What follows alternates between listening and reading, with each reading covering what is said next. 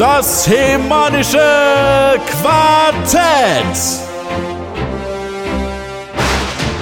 Präsentiert von planeteternia.de. Ja, herzlich willkommen im Jahr 2022. Und damit auch zum 40-jährigen Jubiläum der Masters of the Universe. Deshalb sprechen wir heute über den legendären Moto-Miterfinder Mark Taylor. Und äh, davor haben wir natürlich auch wieder News und Hörerfragen im Gepäck. Und damit startet Ausgabe 218 des Himanischen Quartetts mit dem jubilierenden Manuel Miesner, Dem ebenfalls 40-jährigen Sebastian Vogel. Dem in seinem 40.000 Quadratmeter teuren großen sitzenden Michael Reitmeier. Und auch 2022 immer noch The Formless One Gordon Volkmann. viel Spaß. Das hemanische Quartett. Präsentiert von planeteternia.de. Ah, schön, dass wir hier wieder zusammen sind im Jahr 2022. Eine neue Ausgabe vom Himanischen Quartett, sogar die erste Ausgabe vom Himanischen Quartett in diesem Jahr. Und ich freue mich ganz besonders, hier meine Kollegen wieder begrüßen zu dürfen. Schön, dass ihr da seid. Hallo. Ja, und, Hallo. und natürlich, natürlich, natürlich, natürlich, herzliches Willkommen an unsere Zuschauer. Ich sehe schon wieder zahlenmäßig klettert das Ganze gerade schon nach oben. Herzlich willkommen, toll, dass ihr den Abend heute mit uns gemeinsam verbringen wollt. Wieder gute zwei Stunden. Ich weiß, Gordon, aber auch dieses Jahr werden wir es probieren, die Zwei-Stunden-Marke einzuhalten, in diesen kommenden zwei Stunden mit uns ordentlich abzunörden und alle News und Entwicklungen und alle anderen Themen rund um Masters of the Universe zu besprechen. Ja, wir sind natürlich auch wieder an eurer Meinung interessiert. Wir sind wieder interessiert an euren Kommentaren. Von daher herzliche Einladung natürlich, den Chat zu benutzen. Denn Chat hat der gute Sepp wieder im Auge. Ähm, er wird natürlich dann interessante Kommentare und Fragen und was euch sonst noch alles so einfällt, natürlich wieder einblenden an passender Stelle und äh, dann werden wir da auch sicherlich dann auch drauf eingehen und die ein oder andere Frage dann auch beantworten. Mensch, ich freue mich. Toll, dass wir heute wieder hier, äh, wie gesagt, beisammen sind, den, Abend gemeinsam äh, verbringen. Sepp, wir das ist nicht unsere erste Live-Sendung in diesem Jahr. Äh, Wir haben tatsächlich letzte Woche schon eine Live-Sendung gehabt. Vielleicht hast du es gesehen, lieber Zuschauer. Der Sepp und ich waren mit dem Format Backstage online. Und dort haben wir ja die Gewinner enthüllt vom letztjährigen, diesmal hat's geklappt, Sepp, vom letztjährigen Weihnachtskalender. Und äh, unter anderem, freut mich ganz besonders, hat äh, gewonnen der, Se nee, Sepp hat nicht gewonnen. Er wollte gewinnen. Aber er hat nicht gewonnen, aber wirklich gewonnen hat der Ich hätte fast 26 Mal gewonnen. Unfassbar. Aber wirklich gewonnen hat, da unten, wir sehen schon, der Gordon hebt die Hände. Ja! Der Gordon! Finally! Ja, nach, nach 13 Jahren habe ich endlich gewonnen. Ei, ei, ei. Ja, das ist gut. Aber, ja, war schön. Also ich find's toll, äh, dass du dich freust. Also wie gesagt, äh, was hast du? Ein Moskito, glaube ich, ne? Genau. Ja, finde ich toll, finde ich toll. Ähm, dein Gewinn auch. und natürlich und dein Gewinn und alle anderen Gewinne, äh, die gehen, äh, ich glaube, selbst so im Laufe der nächsten Woche so plus minus dann auf Reisen. Ein bisschen um ein Ja. bisschen Geduld bitten wir noch, aber so in etwa, glaube ich, ne? Ja, so eher im Lauf der äh, übernächsten Woche. Wir nehmen ja heute am, was ist es, der 18.? Nee, der 14. 14.. ist es der erste. 14. 14. Ja. Äh, Es ist für mich, für mich vergehen die Jahre mittlerweile. Wenn man erstmal die große Vier in der Jahreszahl hat, dann verschwimmt das Eis in einem Wust. Also, ja, wir werden wahrscheinlich übernächste Woche die Sachen verschicken, weil Manuel und ich treffen uns noch zum Verpacken. Wir sammeln im Moment noch die letzten Adressen ein. Ein paar brauchen wir noch. Also wenn auch dein Name, lieber Hörer, bei den Gewinnern dabei war und du hast uns noch keine E-Mail mit deinen äh, Versanddaten geschickt, dann mach das bitte. Geht einfach nur darum, dass wir wissen, das Ding geht auch in die richtige Adresse.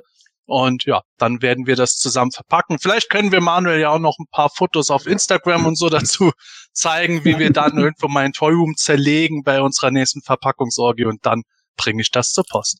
Absolut, absolut. Gutes Stichwort, äh, lieber Sepp. Also wenn du deine Adresse noch nicht geschickt hast, schau bitte auf planetonia.de. Ähm, prominent auf der Startseite gibt es einen Artikel, der sinngemäß heißt, und die Gewinner des Weihnachtskalenders. Dort steht genau drinne, an welche E-Mail-Adresse du uns deine Adresse äh, bitte schicken sollst. Und wie gesagt, dann geht das Ganze dann demnächst auf Reisen. Und natürlich das Porto übernehmen wir, logischerweise. Ganz klarer Fall. Und dann kannst du dich dann voll und ganz auf deinen Gewinn freuen. Menschenskinder, unfassbar. Ich, also es war eine geile Sendung, ähm, war toll, die ganzen Sachen mal rauszuhauen, letztendlich an die tatsächlichen Personen. Wie sieht's bei euch jetzt dieses Jahr aus? Man hat ja immer so mal gute Vorsätze. Ich weiß nicht, ob es ein guter Vorsatz ist, zu sagen, man kauft keine Toys mehr. Aber vielleicht ist ein guter Vorsatz, man kauft vielleicht ein bisschen weniger, weil man vielleicht andere Investitionen noch irgendwie hat oder sowas alles. Ähm, habt ihr dieses Jahr, also sprich in den letzten 14 Tagen, schon irgendwas äh, Neues an Masters gekauft, Michael? Ähm, ja, da kam durchaus was. Ähm, ich habe das Video ist ja auch schon online von Stridor, der kam von den Origins. Ähm, wirklich top geworden. Ähm, heute oder gestern kam die Nachrichtigung vom Big Bad Toys, dass auch die Palace Guards unterwegs sind. Die will ich ja noch auspacken. Ähm, also ein Vorsatz, dass ich mir weniger kaufe, habe ich mir eigentlich nicht ähm, genommen, das, äh, weil das macht sowieso keinen Sinn. Weil ähm, Formo steht auch schon wieder in den Startlöchern. Also den, den, den kann man sich schon machen, den Vorsatz, aber der wird nichts werden. Ähm, ja, ist ja schon wieder einiges angekündigt. Ja, also bei dir ist natürlich das Problem, du hast noch jede Menge freie Regale. Und die eben, müssen befüllt eben. werden. Ja, also ich kann das schon verstehen, muss ich ehrlich sagen. ah, ähm, Gordon, wie sieht's bei dir aus? Wobei Moskito natürlich nicht zählt, den hast du ja geschenkt bekommen. Aber hast du schon irgendwas gekauft? Das war ja auch noch letztes Jahr. Äh, Ach äh, Gottes Willen. Naja gut, aber ich meine die Auslosung. Die Auslosung. Ja, die war jetzt zumindest meine, mal also bei mir ist das genauso. Die Palace Guards kommen jetzt auch auf mich zu und auch hier die, äh, die Monster aus Grayskull und so weiter und so fort. Und äh, ganz im Zeichen von Mark Taylor äh, habe ich auch ein Wonderbread He-Man jetzt. Ui. Ja, ob man es glaubt oder nicht. Äh, weil, wow. ja, ich kann jetzt endlich bestätigen, dass es ihn wirklich gibt. warte mal, warte mal, warte mal, warte mal. Das müssen wir mal groß machen. Ja, da ist er. Schön. Ja. Guck mal, der hatte oh sogar ein Gott. Schild dabei. Also der ist noch richtig hier, ja. ne? Voll das ist das, das ist das Original, ne? Ja, ja, das ist der Originale. So sah Boah. der aus. Ja. Den hat man dazu bekommen. Der war in so einem Brot drin. Okay, der gut, Schild ist schön. fast so selten wie der rechte Arm von Montana. Wahnsinn. ja. Ja, glaub, aber das haben jetzt doch, kann man auch unter, unter, unter die Beine legen und dann kann er auch noch so fahren und so, ja. Aber wieso hast du den ausgepackt, Gordon? Das haben es doch original ja, den, verpackt, oder? Nee, den gibt's ja nicht original verpackt. Der ist ja original äh. verpackt in dem Brot. Ach so. Ne? Und da habe ich ihn rausgenommen. Okay. Brot, aber deswegen, war das sicher auch in sieht er aus der aufgepumpt auf. Das muss man ja mit dem Brot aufbacken. Ja. Ach so. Ach so, ich dachte, das Brot wäre schon irgendwie gebacken gewesen und das, das hättest du auch noch OVP aus den 80ern. Ja. Ah. Okay. Ja, ja, ja, ja, ja, ja, ja, ja. Wieso? Also hm. ja, äh, nee, ansonsten äh, ja, es kam immer noch mal wieder so äh, zwischenzeitlich immer, wenn ein paar neue Sachen kommen, packe ich die jetzt ja mittlerweile auf meinen Instagram-Account auf Geil or the Formless One. Ne? Ihr habt mich ja sicherlich alle schon bei Instagram abonniert. Und äh, das ist ja jetzt so, ne? Jetzt bin ich ja ein Influencer. Oh, geile Kiste, du, ey. oh Gott. Ja, oh. und äh, ja, ansonsten äh, Vorsätze fürs neue Jahr machen ist auch für Schwachmaten, oder? Entweder man will eine Sache machen oder man will sie nicht machen. Ne? Entweder man macht was oder man lässt es. Da muss ich nicht irgendwie den 1. Januar als Punktdatum nehmen. Das kann ich auch am 13. November machen. Vollkommen egal. So, ja, ja, also, ja, ja, ja, ja, ja. Da habe ich keine Zeit, das eh Dinner. Genau, welches Fitnessstudio gehe, fange ich am 1. Januar. Ja, genau, am 1. Januar liegst du im Koma, Mann. Hör auf mit so Ach, herrlich. So, Sepp, du noch, was hast du gekauft? Ähm, ja, also ich habe natürlich mir auch keine Vorsätze gemacht, dass ich weniger kaufe oder so. Ich habe nur ein bisschen mir Vorsätze gemacht, dass ich versuche, äh, nicht nur mein Geld in Toys zu stecken, sondern auch ein bisschen in Einrichtungen. Äh, wer die Videospur sieht, bei Manuel hat sich ja was getan in den Räumlichkeiten. Er hat seine Regale erweitert, damit er seinen Bums mal unterkriegt. Ja, und bei mir ist halt auch mittlerweile so weit, dass ich merke, die hüfthohen hohen Regale, die reichen nicht mehr, da wird noch was kommen. Aber ja, ich habe tatsächlich schon was gemacht. Mein erster Kauf dieses, äh, nein, mein letzter Kauf letztes Jahr war noch vom Gordon selber. Dem habe ich einen Teubis Apocalypse abgekauft. Äh, man muss ja die notleidenden Inselinfluencer ein bisschen unterstützen. Ja. Und mein erster Kauf dieses Jahr war äh, der He-Man 21 Beastman bei Smith oh. Toys. Oh, okay. Ja, der wird auch noch ausgepackt. Ich mache jetzt gerade die Unboxings zu He-Man 21 Serie. Ha, schamlos Schleichwerbung. Aber äh, ja, ich äh, habe jetzt auch noch gerade ein großes Paket unterwegs. Die letzten beiden Masters of the WWE Universe Waves kommen jetzt gerade äh, bald zu mir. Äh, Neckars Goliath kommt zugleich und ja, die Palace Guards kommen dann als nächstes. Also die totale Toy-Eskalation bald wieder. Und ein paar WWF Hasbro Wrestler sind auch diese Woche eingetroffen. Und wir haben gerade mal Mitte Januar.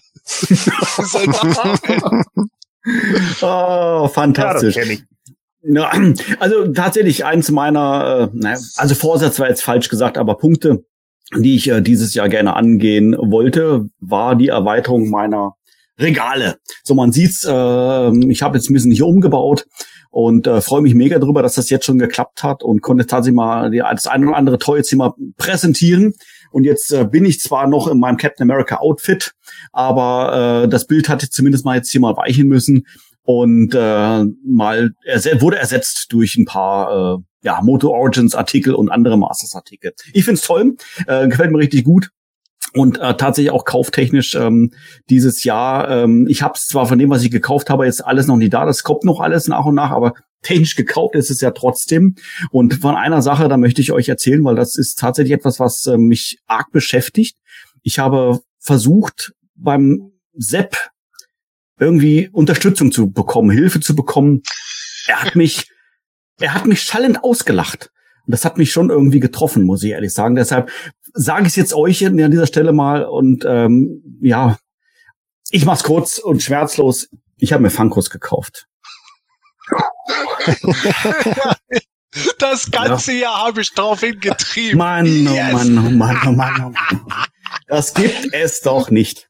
So, ich habe ein Angebot gesehen, da dachte ich, uh, das ist aber gut. Und auf der mein nächster Gedanke war dann einfach nur, ach komm, scheiß drauf. Dann habe ich mir jetzt ähm, fünf Funkos geholt und habe dann äh, gleich darauf den Sepp gesagt, ähm, Double Reds, aber jetzt erstmal, weil es ein Angebot war und das reicht jetzt schon. Ich habe mir jetzt mittlerweile den sechsten schon gekauft. Weißt du, was, weißt du, was das hier ist? Keine Ahnung, aber da kommt schon wieder. Ja, hör doch auf. Ich fühle mich ja schon wie Gordon, weißt du, keine Origins haben wollen und mittlerweile hat er die größte Sammlung auf Sylt. Das ist ja unfassbar. Aber naja, so ist das nun mal im Leben. Und ähm, ja, ich freue mich trotzdem drauf. Äh, wie gesagt, äh, Regale sind erweitert, auch wenn die schon mittlerweile alle voll sind. Aber ähm, ja, ich freue mich trotzdem irgendwie drauf. ja, das ist aber auch wieder typisch. Der, der Schwabe, der wartet halt, bis es günstiger ist und dann kauft ja. er. Wobei ich natürlich nur äh, geografisch der Schwabe bin. Ne? Ich bin der Nike Schmeckter, wie man so schön hier sagt. Aber sei es drum, ich weiß, was du meinst. Ähm, Angebote muss man muss man so mitnehmen, wie sie fallen und ähm, von daher. So, ich sage jetzt aber nicht, dass es bei sechs Funkos geblieben ist, bleibt. Äh, wie gesagt, wenn ich noch mal irgendwas Tolles finde, dann mag ich vielleicht zuschlagen, aber ähm, ist jetzt soweit in Ordnung. So, jetzt haben wir genug über Funkos geredet, weil sonst bestelle ich noch mehr. Ähm, ich würde mal sagen, widmen wir uns doch mal natürlich wieder auch im neuen Jahr den Fragen unserer Zuschauer. So, und bevor wir da jetzt drauf eingehen, Sepp, äh, erklär doch noch mal ganz kurz, vielleicht weiß es der eine oder andere noch nicht so genau, wie kann man uns denn eigentlich Fragen zukommen lassen? Ja, ähm, wir haben das mit den Hörerfragen auch in der letzten Folge schon mal gesagt. Die beste Methode, wie ihr die Fragen zu uns kommen lasst, ist, wenn ihr uns eine E-Mail schreibt an quartett at planeteternia.de. Gar nicht so schwer, meiner Meinung nach. Aber ähm, ja, es hilft uns einfach enorm, wenn wir nicht in allen Kanälen nonstop irgendwo alles im Auge behalten müssen, weil das ist doch ein bisschen schwierig. Wir versuchen es zwar immer wieder, aber garantiert lesen werden wir es bei quartett at planeteternia.de. Ganz genau so ist das. Wunderbar. So, dann schauen wir mal. Die erste Frage, die wir haben, kommt, glaube ich, vom Planetonia-Mitglied Rakunos. Sepp, was hat er uns denn geschrieben? Ja, aber bevor ich die Frage vorlese, muss ich noch was sagen. Für die unter unseren Zuschauern und Hörern, die immer das Trinkspiel zelebrieren am Freitagabend oh. oder wann auch immer sie hören. ja, Mann. das Trinkspiel, ich habe die Pulle in der Hand. Also Manuel ist ja derjenige, der am meisten Spaß dran hat, wie ihr alle wisst. Aber wenn auch ihr gerne wieder zum DHQ ein Trinkspiel machen wollt, das Trinkspiel der heutigen Folge lautet Hoch das Glas jedes Mal, wenn der Name Mark Taylor fällt. Und auch hoch das Glas, wenn jedes Mal der Titel Lords of Power fällt.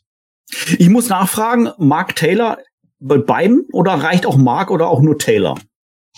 Nein, es sollte schon Mark Taylor voll ausgeschrieben sein. Okay. Nachdem die Leute jetzt schon dreimal das Glas innerhalb von einer Minute heben mussten, müssen wir ihnen jetzt eine kleine Pause gönnen. Okay, gut. Alles klar. Mensch, Sepp, gut, dass du dann gedacht hast. Beinahe vergessen. Das Wichtigste am Abend, unser Trinkspiel. Was ist ja eigentlich los? So, ja. gut. so, jetzt aber unsere ja. Hörerfragen der heutigen Folge. Frage Nummer eins vom Wakunos. Wakunos sagt, ich habe unter anderem das Buch Mastering the Universe von Roger Sweet und David Wecker gelesen. Mich interessiert daher, welche Begleitliteratur zu Motu habt ihr, ausgenommen die Dark Horse Bücher? Tja, dann würde ich mal sagen, Gordon, was hast du denn so für Motu-Literatur begleitendermaßen? Ja, also ich habe natürlich auch den Power and Honor Katalog noch äh, rumliegen. Ja, die Dark, Horse Bücher natürlich auch. Und dann gibt's natürlich immer noch so alle möglichen alten Sachen, ne, Toy Guides, Preisführer und so weiter und so fort. Und äh, ja, wir haben ja die EHAPA Sachen und so, also die äh, Comics, die dann irgendwie mit dazugehören. Da habe ich natürlich auch einige hier von äh, ja rumliegen. Also was das jetzt so angeht, glaube ich, bin ich einigermaßen gut aufgestellt. Naja, das ist doch dann schon mal was einigermaßen gut aufgestellt. Da frage ich mich doch, wie meine anderen Kollegen aufgestellt sind. Der Michael, der ist bestimmt top aufgestellt. Der hat wahrscheinlich im Westflügel seines Toyrooms stehen. Ja, geht so ungefähr hin.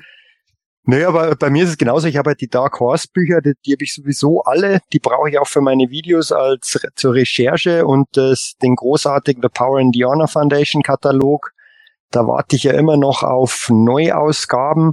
Sollen ja auch ähm, da so ähm, Vintage Toy Guide, so ein Vintage Toy Guide mit Varianten kommen von der Power and Honor Foundation ist schon ewig angekündigt. Hoffentlich kommt's bald. Was heute hätte ankommen sollen, was aber jetzt irgendwie verzögert ist im Versand, ist das äh, ist der Moto Vintage Toys Reference Guide. Das ist ein 400, ich glaube über 450 Seiten ähm, Buch mit ähm, allen möglichen Varianten, die es jemals gegeben hat. Ähm, ich bin mal gespannt, wie der so sein wird. Ähm, sind auch Patentskizzen und alles Mögliche drin oder Patentzeichnungen. Ähm, werde ich auf alle Fälle ein kurzes Video drüber machen, aber auf den freue ich mich schon richtig. Wurde auch schon von von ein paar ähm, YouTubern aus Amerika vorgestellt, von Pixel Dan, vom Justice Curry. Ähm, das klingt für mich sehr, sehr interessant. Dann habe ich natürlich die MyMax, ähm, mit dem Hörspielband und dem Realfilmband. Ich habe auch tatsächlich das Mundo Masters Magazin, ähm, kaufe ich mir immer. Das ist dieses spanische Magazin im DIN A4-Format. Das finde ich richtig gut gemacht. Ähm, ist im Prinzip vergleichbar mit MyMag in groß, auch mit vielen Interviews. Toys werden vorgestellt, so ähm, zur Geschichte von verschiedenen Figuren und auch Zeichnern oder Künstlern haben auch immer Interviews mit drin. Da muss man halt immer den Google-Übersetzer drauf, im Handy draufhalten, dass man die Texte lesen kann. Das ist ein bisschen umständlich, aber das finde ich einfach ich, qualitativ richtig gut. Ich wollte gerade fragen, kannst du Spanisch? Wusste ich nö, nicht. Nö, Spanisch kann ich. Aber das klappt tatsächlich ganz gut, okay. wenn man diesen Übersetzer drüber hält. Das, ähm, klar ist das manchmal ein bisschen holprig im Deutsch, aber ist gut. ähm, und ansonsten, pff, das war jetzt eigentlich eh schon relativ viel. Ähm, das war jetzt so das meiste an Sekundärliteratur, dieses, diese Primärliteratur sozusagen, die Comics und so weiter, ähm, EHPA-Bände und so weiter, Interpart-Comics habe ich natürlich auch.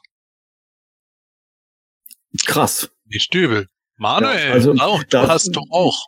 Ja, aber da sage ich jetzt gar nichts mehr zu, weil da kann ich nur, nur gegen abstinken. Das gibt's doch gar nicht. Ach, ich dachte, du toppst den Michael jetzt noch mal. Nein, überhaupt nicht. Ich, ich kann doch gar nicht lesen. Das gibt's doch gar nicht. Ich höre immer immer nur die Sachen an. Aber Stimmt, äh, deswegen hast du diese Comics auch gar nicht so toll gefunden als Kind, weil du nee, die gar nicht gelesen nee. hast. Ich habe den Knopf da nicht gefunden zum Einschalten. Ich denke, das ist ja das ist kaputt. Geht ja gar nicht. Das ist ja unfassbar. Also das Witzige ist, ich habe die Frage äh, gelesen, dann im Rahmen meiner Vorbereitung dachte ich, okay, ich notiere mir mal ein paar Bücher, die ich habe habe äh, angefangen aufzuschreiben, das Buch, das Buch, das Buch. Und auf einmal lese ich außer Dark Horse Bücher. Denke, toll, das hätte ich ja vorher lesen sollen. also, Liste wieder weg. Und dann äh, habe ich geguckt, was habe ich denn außer Dark Horse? Also grundsätzlich, viele Bücher habe ich nicht. Natürlich dieses, dieses Mini-Comic-Kompendium von Dark Horse da und diesen Toy Guide habe ich da und ähm, noch ein, zwei andere Bücher, aber Abgesehen davon, ähm, absolut erwähnenswert, hast du hast es gerade schon gesagt, Michael, Realfilmband und Hörspielband. Schöne Grüße an dieser Stelle ans MyMac. absolut Hammer, die Teile. Und äh, wie gesagt, allein da ist es so viel Wissen drinne. Da kann man ja quasi Monate quasi dran lesen und immer wieder nachlesen. Also ganz tolle Werke. Ja, super. Dann äh, ich selbst noch kurz zum Abschluss vor der nächsten Frage. Ja, ich habe auch den Power and Honor Foundation Katalog. Ich hatte gehofft, dass wir im Jahr 2022 mittlerweile zehn von diesen Bänden mindestens hätten. Leider ist es ja nur bei dem einen geblieben, aber wer weiß, was da noch mal kommt. Der Band, den Michael vorhin erwähnt hat, von dem habe ich gar nichts mitbekommen. Äh, Michael, nach der Sendung musst du mir da noch mal einen Link schicken, wo ich den herkriege. Das würde mich auch interessieren. Ansonsten, äh, ja, die Welt der Meistermagazine natürlich inklusive Realfilmband, Hörspielband und so, muss ja natürlich sein. Ansonsten so andere Bücher, Mastering the Universe habe ich auch, aber ich habe da gar nicht so konsequent nach den Büchern oft geschaut. Mm, weil ähm, des Öfteren auch Bücher da waren, die eher so einen, sagen wir mal, inoffiziellen Charakter auf eine Weise hatten, wo ich nicht so ganz davon begeistert war, wo ich so das Gefühl hatte, okay, ich soll jetzt so 70 Euro mit Versand ausgeben für irgendwas aus äh, Aserbaidschan, wo nur zwei Bilder vom Gigantisaurus drin sind oder sowas, übertrieben gesagt. Und bei anderen Büchern, das ist einfach irgendwo bei mir nicht die hohe Priorität gewesen. Also irgendwann werde ich bestimmt das eine oder andere Buch nachkaufen, aber ansonsten ist bei mir da hinten, äh, man sieht es jetzt gerade nicht im Bild, äh, der Schrank ziemlich voll mit alten Täufermagazinen und auch sonstigen Katalogen und sowas. Das ist dann so meins, wo ich noch ein bisschen das Archiv habe. Aber nichtsdestotrotz äh, für mich natürlich absolut das Wichtigste in meinem Regal äh, der Masters of the Universe Character Guide und Supplement. Äh, du hast gerade Gigantosaurus erwähnt. Äh, Gordon, hattest du den nicht irgendwie mal äh, Fotos ersteigert auf eine, eine CD auf Ebay? Ja, äh, die hab ne? äh, ja, die sind jetzt irgendwie ins Internet gelangt. Ich habe die mal äh, in der Farbe gehabt und da hat die irgendjemand dann weggenommen und dann hat er jetzt da diese tollen Verpackungen und so, aber ist ja egal, ich habe den ja hier stehen. Also, Ach so, okay, okay. okay. Ja, ja. Ja, aber schon krass. Ja. Ach so, natürlich, ja, natürlich. Ja, klar. Ja, ja verstehe ich. Das verstehe ich. Naja, gut, aber trotzdem ärgerlich. Ich meine, man hat für die CD ja teures Geld bezahlt, aber ja, Hauptsache, genau. Hauptsache, du hast ihn jetzt. Also ich habe den Gigantosaurus äh, äh, direkt neben diesem äh, unbemalten Many Faces, der 1500 Euro wert ist, äh, stehen. Ah, okay, okay. Der, der neben Darius, oder? Ja, genau. Ja, genau okay. Der. Ja, alles klar, alles klar. Gut, dann haben wir das auch geklärt. So, Dann kommen wir zu das Windboat. ja. ja, das hast du ja. Das hast du, ne? Ja, das gebe ich auch nicht raus. Ja. Erst gegen weiß, den Arm von Montana. Ich weiß es aber gerade gar nicht selbst auswendig. Ist das Windboard? Hast du das OVP? Nee, ich habe die Verpackung da, aber die Schachtel war schon geöffnet. Aha, alles klar. Gut. Sehr schön. Ähm, zweite Frage. Wir müssen mal ein bisschen Gas geben hier. Moto V fragt, gab es eigentlich Konzepte oder Zeichnungen von weiteren Snakeman-Figuren, bevor die Line beendet wurde? Oder sogar Prototypen? PS, seid die Besten. Mhm. Michael, weißt du was von Snakeman-Prototypen? Also vielen Dank für das Lob erstmal. Ähm, Hat dich wie immer sehr gefreut. Ja, hat mich wirklich wie immer sehr gefreut. Ähm, Konzeptzeichnungen an sich kenne ich jetzt keine. Es gab ja diese Power ähm, die Snakemen waren ja bei Powers of Grayskull, hätten die die ähm, Hauptwidersacher sein sollen. Und es gibt diese große Schlachtszene, ähm, diese, diese Skizze oder Zeichnung.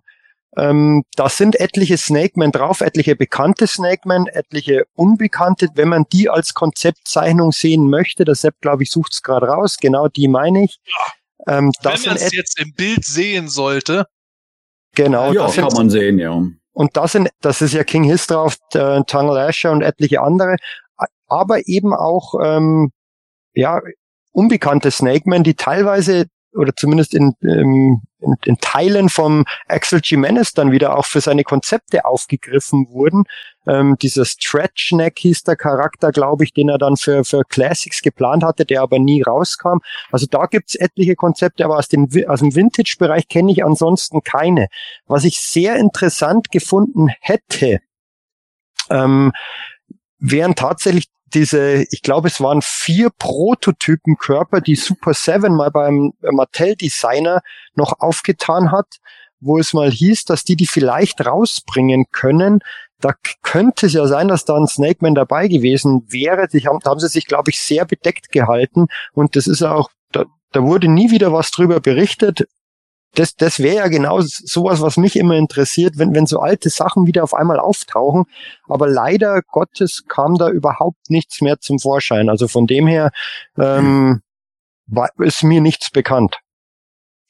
Ja, das ist leider da komplett versandet. Da hatte ich auch große Hoffnungen in Super Seven gesetzt und ja, so wie wir bei manchen Sachen große Hoffnungen in Super Seven gesetzt haben. Qualität von Snake Mountain. ja, aber ist halt so. Aber Gesundheit, ähm, Sepp. Danke, danke. Ja. Es geht mir halt heute nicht so gut im Hals. Ähm, aber was, ich habe gerade eben schon in die Kamera gezeigt, was mir nur einfallen würde, wären halt die 1988er Figuren, ja, genau. die so gekitbashed mhm. waren, die wir bei den Classics bekommen haben als Terror und Lord Grasp. Lord Grasp war ja der, der ähm, einen Squeeze-Kopf gehabt hätte und den äh, Klauenarm von Clawful und, äh, und äh, Terror wäre die Figur gewesen, die aussah wie äh, Redlaw mit einem Whiplash Kopf und Trapjaw Arm.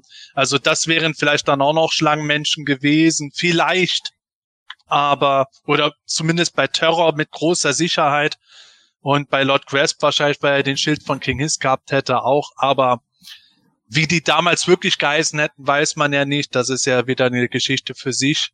Und es wäre echt geil, wenn man da mal jemanden hätte, wie, wie zum Beispiel die Power and Honor Foundation oder Super Seven, dass die jetzt mal noch mal so ein Potpourri raushauen würden. Der, der, der und der, die wären 1988 gekommen. Das wäre geil. Sepp hat jetzt ja gerade gesagt, also äh, mir ging es halt auch nur um äh, mehr oder minder um die beiden, äh, dass man äh, die nicht vergisst, also Fangor, äh, Fangor, sag ich, äh, Terror und, und Lord Grasp äh, weil es hier gerade gefragt war, war Fangor auch eine Konzeptfigur? Ich glaube nicht. Äh, ich glaube, das mhm. ist tatsächlich ein neues Design, ähm, das sie da mit äh, reingenommen hatten. Ähm, ja, es gab ja einige Sachen, wo sie dann immer mal wieder so auch nur ganz komische Standardschlangenmenschen gezeigt haben und 2000X hatten wir die ja auch immer mal so im Hintergrund irgendwie rumjuckeln sehen ähm, ist natürlich dann immer die Frage, ne? Teilweise ist es ja natürlich auch vollkommen easy, so eine Figur zu basteln. Man nimmt einfach einen Schlangenkopf fertig. Ne? Also das wäre ja nun einfach, äh, wäre ja echt einfach gemacht gewesen. Ich weiß jetzt nicht unbedingt, ob man dafür dann auch so viele verschiedene Konzeptzeichnungen braucht. Es gab ja noch diese erste Konzeptzeichnung vom King Hiss, äh, der ja noch nicht so ganz wie ein Mensch aussah, sondern auch eher wie ein Monster. Ähm, da hätte man vielleicht auch noch was draus machen können. Das ist dann halt die Frage, so äh, dann eben das Ding noch, ähm, ja, wo er dann eben körperlos ist, was man dann hinterher auch beim King Hiss dann gesehen hat. Also da wäre sicherlich was drin gewesen, was wir bisher so gesehen haben. Aber ansonsten glaube ich, ist im Power and Honor Katalog auch nicht so viel anderes mehr mit drin, außer vielleicht noch äh, Fahrzeuge so um um irgendwelche Sachen da. Ja, halt von Charakteren, die rausgekommen sind, wie du gerade von King Hiss gesagt hast. Ich halte jetzt ja. mal die Kamera ein Bild vom Snakeface Design, das nochmal komplett um 180 Grad sich natürlich gedreht hat bis zur finalen Figur. Genau. Also das weiß man nicht genau. Das ist genauso wie bei späteren Toylines ab und zu dann auch Designs äh, übernommen wurden, die wir bei den Masters einen grundlegenden Anfang hatten. Aber spezielle Snakemen gab es relativ wenige Charaktere die noch äh, unbekannt sind bisher für uns. Da hat er da wirklich der Axel Jimenez tatsächlich einiges noch, noch gemacht an, an Konzept seiner, komischerweise nie erschienen Lady Slither wurde mhm. in den Polls immer recht weit oben ge gewotet, aber irgendwie nie mehr herausgekommen. Wenn Super Seven wahrscheinlich noch ein bisschen länger weitergemacht hätte, wäre die mit Sicherheit noch gekommen. Aber ist ja. Das ist, das ist ja das Geile daran. Ähm, es wurde nie so offiziell bestätigt, aber so ein bisschen so, äh, sagen wir mal, der Flurfunk hat äh, immer gesagt, dass äh, die eigentliche Moto Classics Wave 3 Collectors Choice bei Super 7 gar nicht die Filmfiguren ursprünglich hatten sein sollen, sondern dass wir dort Lissor und Lady Slither unter anderem bekommen hätten. Auch die Master of Power Dämonen sollten kommen. Und dann haben sie das sein lassen, nachdem sich Wave 2 so schlecht verkauft hatte in den Vorbestellungen und haben äh, halt, als sie die Chance hatten, die Filmfiguren gebracht. Das ist halt dann natürlich auch eine gewisse Tragik für die Leute, die diese durchaus obskuren, aber populären Charaktere gerne gehabt hätten. Gut, dann würde ich die nächste Frage stellen. Oder? Ich wollte es gerade sagen, lass uns weitermachen. ja, ähm, lege ich doch gleich los. Ähm, die geht nämlich sowieso an Manuel und Sepp, an euch zwei. Ähm, vom, vom User Madman. Ähm, abgesehen davon, als PE an den Start ging, bin ich überzeugt, dass es zu Be Beginn der 2000X-Serie und dem Start der Toys in Deutschland einen Mitgliederanstieg auf PE gab. Nun gibt es ja wieder einen, äh, wieder neue Toys in Deutschland und auf Netflix zwei Serien. Gibt es deswegen auch spürbar mehr Neuanmeldungen? Falls ja, wo merkte man den Anstieg deutlicher? Bei den 2000Xern oder bei den Origins? Sepp, möchtest Puh. du? Also den Anstieg bei den 2000Xern kann Manuel besser beurteilen, weil zu der Zeit hat er mir noch nicht so sehr vertraut. Zu Recht, dass er mich so in die Tiefen des PE-Systems mit eingebunden hat. Aber ähm, ich würde mal sagen, der 2000X-Zeit war das natürlich schon ein guter Anstieg, immer weil halt PE da so noch sehr neu war und man deswegen dann natürlich gerade auch in der Zeit von 2000X und den Stactions, wo dann auch noch viele dran geblieben sind, noch einen Anstieg bekommen hat. Und ich habe es ja schon mal erzählt, so zum Ende der Classics Toyline hat man schon ziemlich einen äh, Runtergang von Neuanmeldungen und auch generell Beteiligung gesehen. Und just als die Moto Origins 2019 halt äh, gekommen sind, da hat man dann wirklich einen rapiden Anstieg gesehen. Und spätestens da, als die Netflix-Serien angekündigt wurden, hat man immer stärker gesehen, boah, jetzt steigt das wirklich kontinuierlich. Ich würde halt mal schon sagen, dass wir ähm, jetzt auch immer noch einen sehr starken äh, Zustrom an Neuanmeldungen auf der Seite haben, genauso wie wir es auch sehen mit unseren äh, YouTube-Abonnenten etc. Da kann Manuel gleich auch noch was sagen zu den Zahlen. Da hatten wir wieder eine rundere Zahl kürzlich. Und ähm, ich würde aber mal sagen, das ist schon so seit äh, dem Start beziehungsweise den ersten Bildern und dem Teaser, die wir bekommen hatten zu Masters of the Universe Revelation, wo man gemerkt hat, das hat in der breiten Wirkung nochmal einen richtigen Kick gemacht. Der erste Kick war Moto Origins, der zweite Kick war Moto Revelation und ja, das äh, war schon ziemlich krass letztes Jahr. Das war ein enormer Anstieg. Das ist, wenn man 2016 und 2019 miteinander vergleicht oder letztes Jahr hatten wir auch 2021, äh, wenn man 2016 und 2021 miteinander vergleicht, da würde ich sagen, 2016 ist auf einem Level 5 gewesen und 2021, 21 auf einem Level 12 nach dem Motto.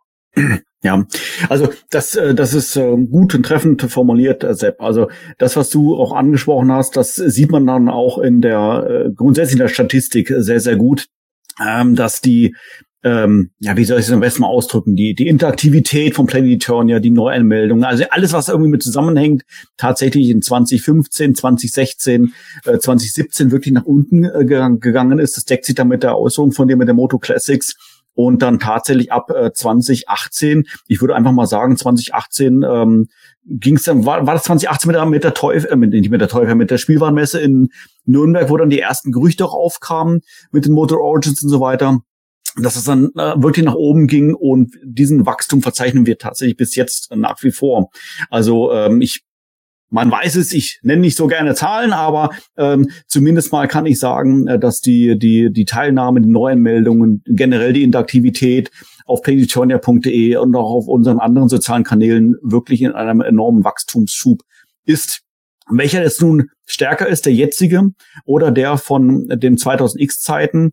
Ich glaube, das kann man nicht so recht vergleichen, ähm, weil du schreibst es hier, Madman, ähm, du sagst mal abgesehen vom Start von PE. Das Problem ist, Start von PE und 2000X ist das gleiche. Das heißt, das kam Zeit, mehr oder weniger zeitgleich. Wir sind ja am 30. April online gegangen und am 1.9. des gleichen Jahres ähm, waren die 2000Xer im Einzelhandel äh, bei uns in Deutschland. Und von daher ähm, lässt sich das schlecht trennen. Also das heißt, du hast natürlich sowieso einen enormen Wachstum, äh, wenn eine Seite neu, neu am Start ist und geht. Äh, dann natürlich noch, wenn eine neue Toyline online, äh, online, Quatsch, eine neue Toyline in den Einzelnen kommt, sowieso noch. Von daher lässt sich das, glaube ich, relativ schwer differenzieren jetzt, äh, ob das jetzt an einer neuen Seite lag oder generell an den 2000Xern.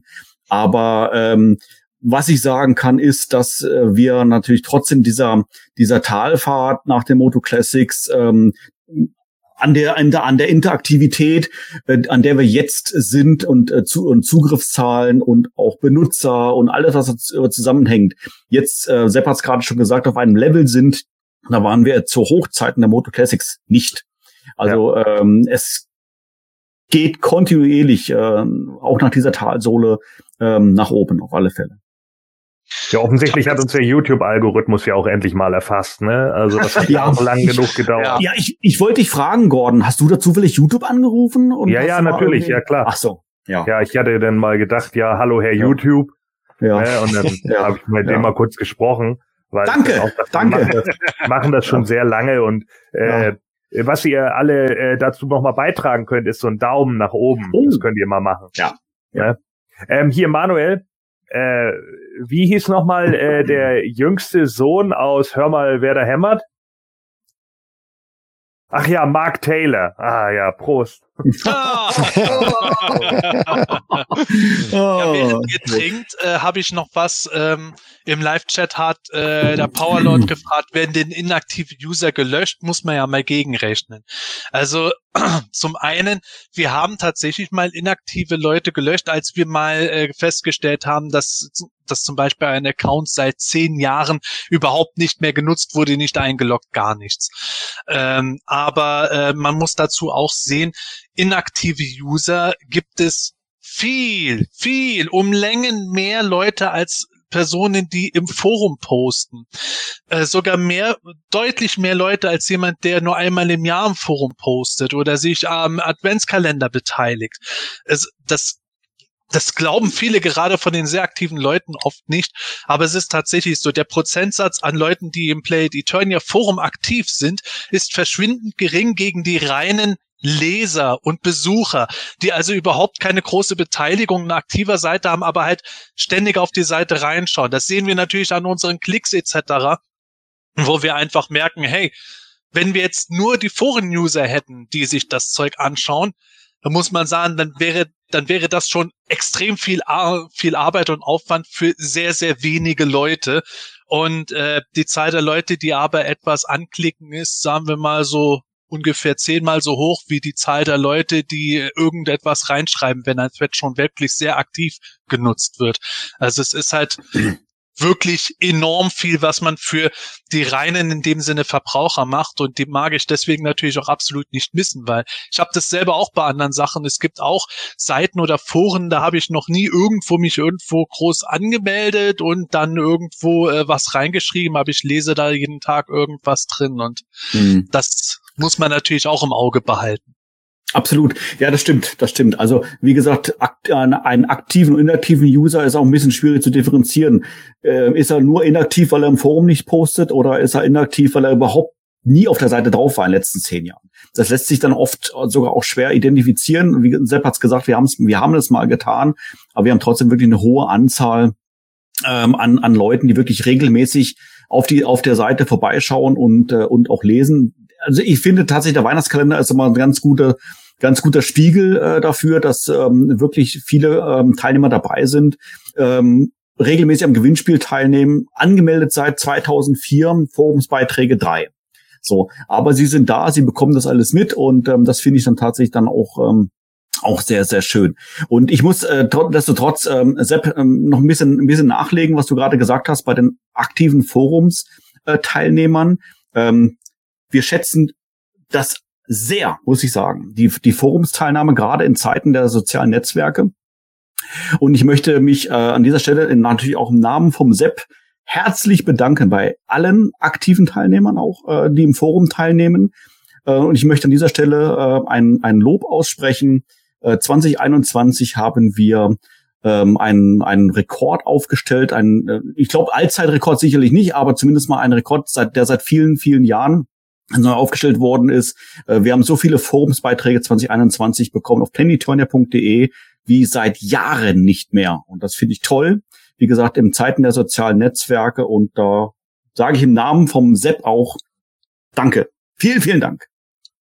Ja, danke schön. Das ist es, es ist immer der eine Teil von den Leuten, die die reinen äh, Leser sind. Der andere Teil ist die Leute, die aktiv äh, dafür sorgen, dass das Forum natürlich auch belebt wird, genauso wie bei uns jetzt gerade der Live-Chat. Das ist halt natürlich das Spannende.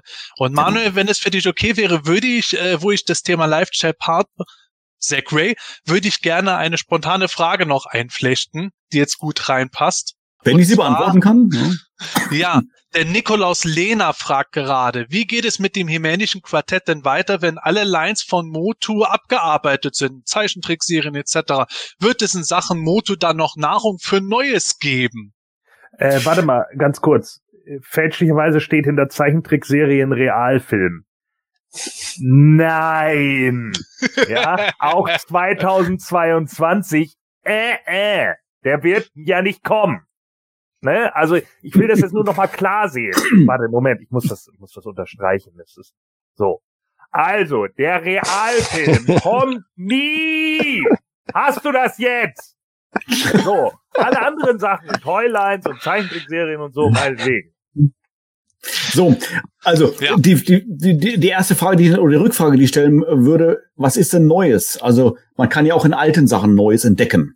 Und ich glaube, da haben wir noch sehr, sehr viel zu entdecken äh, bei den bei den Masters. Und ich bin mir sehr, sehr sicher. Also wir haben es ja, glaube ich, schon oft gesagt, ähm, Sepp, oder generell, besser gesagt, hier in unserer Quartettrunde, wir vier, ähm, dass wir sehr viel, sehr gerne auch nostalgische Themen machen möchten und uns von zehn Sendungen vielleicht einmal klappt, weil einfach immer so viel zu tun ist und so viele Neuigkeiten da sind.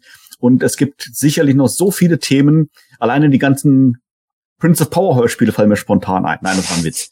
Die fallen mir jetzt nicht ein. Aber äh, so viele Themen, die wir da noch ansprechen können, um, neu, um auch Neues zu, äh, zu entdecken. Michael hat es vorhin auch schon angedeutet gehabt, wenn er sich, wenn er die Bücher wälzt, um dann neu, neue Informationen rauszuziehen, was man da noch ähm, abhandeln kann und sowas alles. Also ich glaube tatsächlich, ähm, so wie ich uns jetzt hier auch einschätze, uns wird tatsächlich auf Jahre äh, die, die Ideen nicht ausgehen. Ähm, also es wird sicherlich nicht vorkommen, dass wir irgendwann hier sitzen und sagen, ja, wir sagen die Live-Sendung ab, weil wir haben nichts zu sagen. Das kann ich mir am besten Willen nicht vorstellen.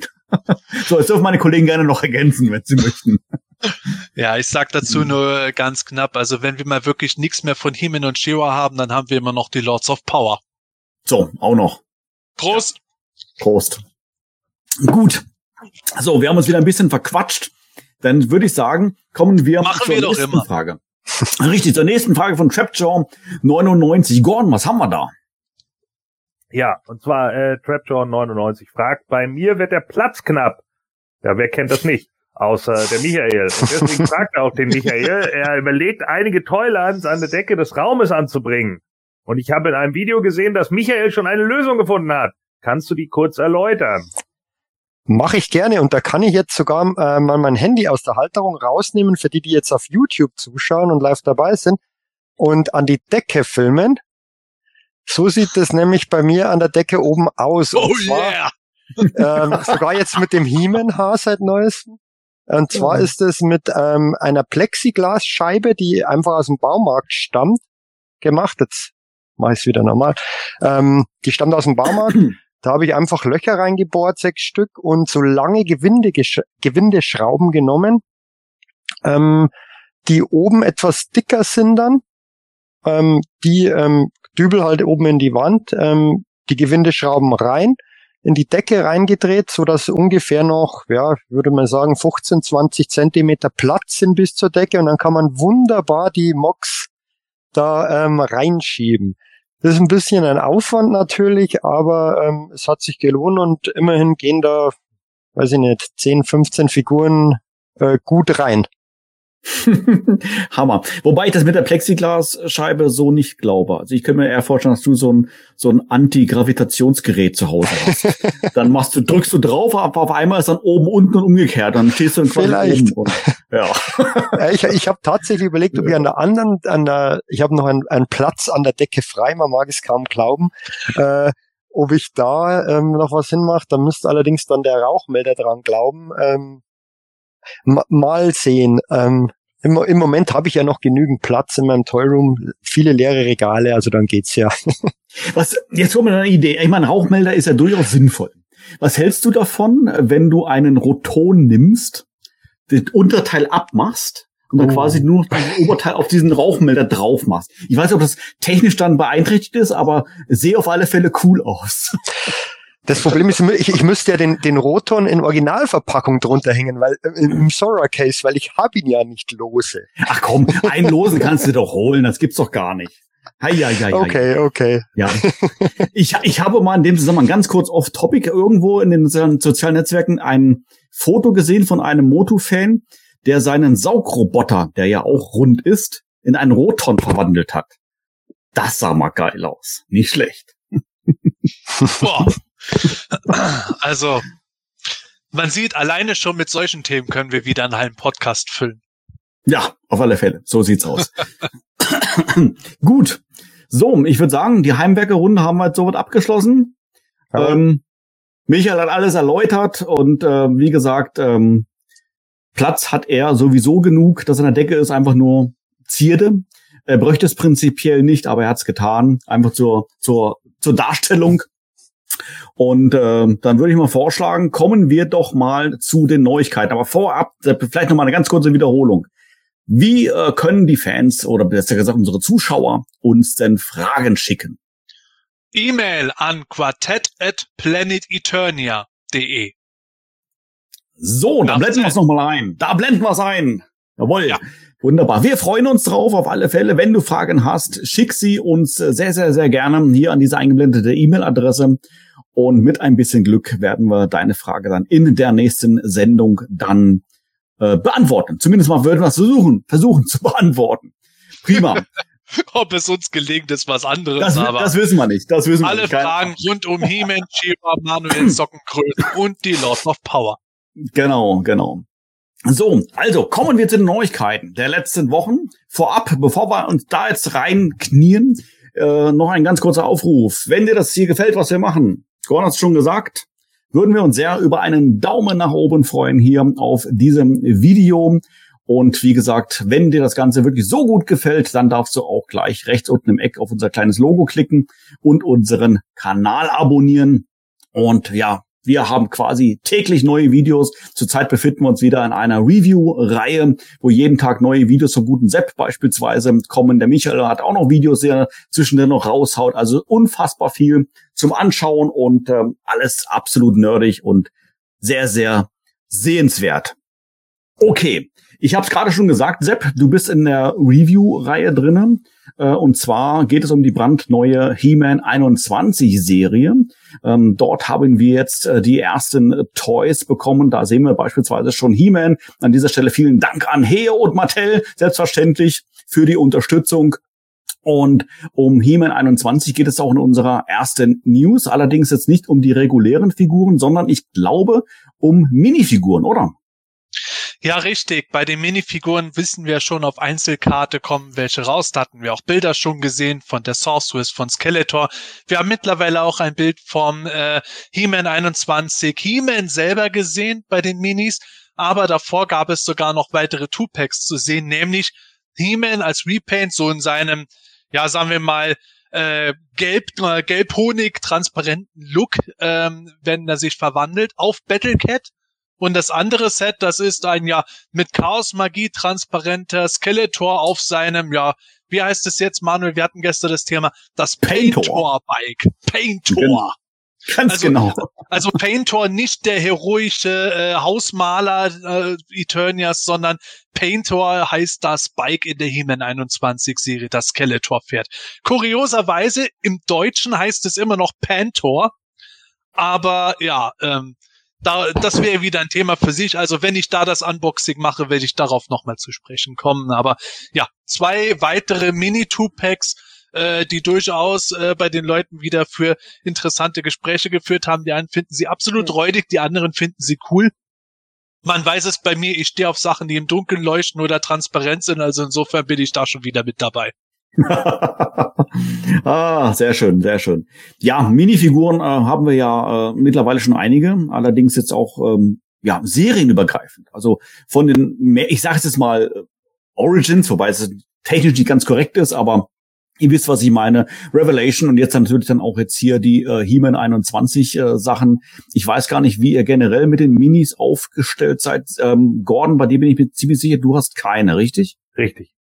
Ja, ähm, weiß nicht, kannst du grundsätzlich mit denen nichts anfangen oder vielleicht auch direkt gefragt, auch mit dem Design dieser neu vorgestellten Minifiguren hier? Nee. Also die sind einfach äh, generell nicht für mich. Äh, die, die haben für mich, wie gesagt, eben keinen nostalgischen Flair und ich bin auch, ich war schon bei den vorherigen Minis nicht so da drin, äh, das, das, das war einfach nicht meins und jetzt gibt's die halt nochmal in dem He-Man 21. He-Man 21 habe ich mir auch nicht geholt. Äh, das, das äh, ja, interessiert mich alles nicht so. Also Origins ist die eine Sache, aber andere Sachen, ja, das catcht mich einfach nicht.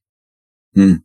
Also ich muss, ich muss sogar tatsächlich sagen, ich habe so ein bisschen so einen Überblick verloren, was jetzt wirklich alles an Minis erschienen ist. Wenn dir das, lieber Zuschauer, vielleicht genauso geht, dann Sepp, glaube ich, ist unser Lexikon eine gute Adresse, oder? Ja, tatsächlich. Es ist immer noch ein bisschen auf der Seite versteckt, aber wenn ihr auf der Seite mal oben schaut, da ist immer bei uns im Header so eine kleine Leiste oben mit verschiedenen Bereichen, unter anderem auch das Lexikon. Sind wir schon am Arbeiten, dass wir das mal ein bisschen größer präsentieren, aber wenn ihr da ins Lexikon reinklickt, erwartet euch nicht nur eine schöne Büchergrafik, sondern alle Toylines. Und ja, ich habe da kürzlich bei den Minis auch einige neue Bilder eingefügt. Die Einträge sind im Moment komplett und äh, bei jedem, bei jeder Minifigur ist mindestens ein Bild dabei. In der Regel habe ich auch äh, die Verpackung drin, nicht nur die lose Figur. Also wenn ihr euch da informieren wollt, da seht ihr, was äh, bisher schon erschienen ist, in welcher Wave, in welcher Form und was bisher schon bekannt ist, dass demnächst erscheinen wird. Michael, was ist dein Eindruck von den neuen Minis? Ähm, die Minis speziell ähm, reißen mich jetzt nicht vom Hocker. Ich bin eher ein Fan von diesen Minis auf der klassischen Vintage-Karte. Die habe ich komplett. Und ähm, hinter mir sieht man auch etliche Minis, der, ähm, sind optimal für so diese schmaleren Fächer. Wir haben uns ja davor über die IKEA Billy-Regale ähm, unterhalten, die man leider im Mittelteil nicht verstellen kann. Und dadurch werden dann teilweise ähm, Abteile eher kleiner und da kann man die aber wunderbar unterbringen. Und ich finde die grundsätzlich schon ganz gut. Ähm, diese neuen von He-Man 21 reißen mich jetzt nicht vom Hocker. Da, den Skeletor finde ich ganz gut.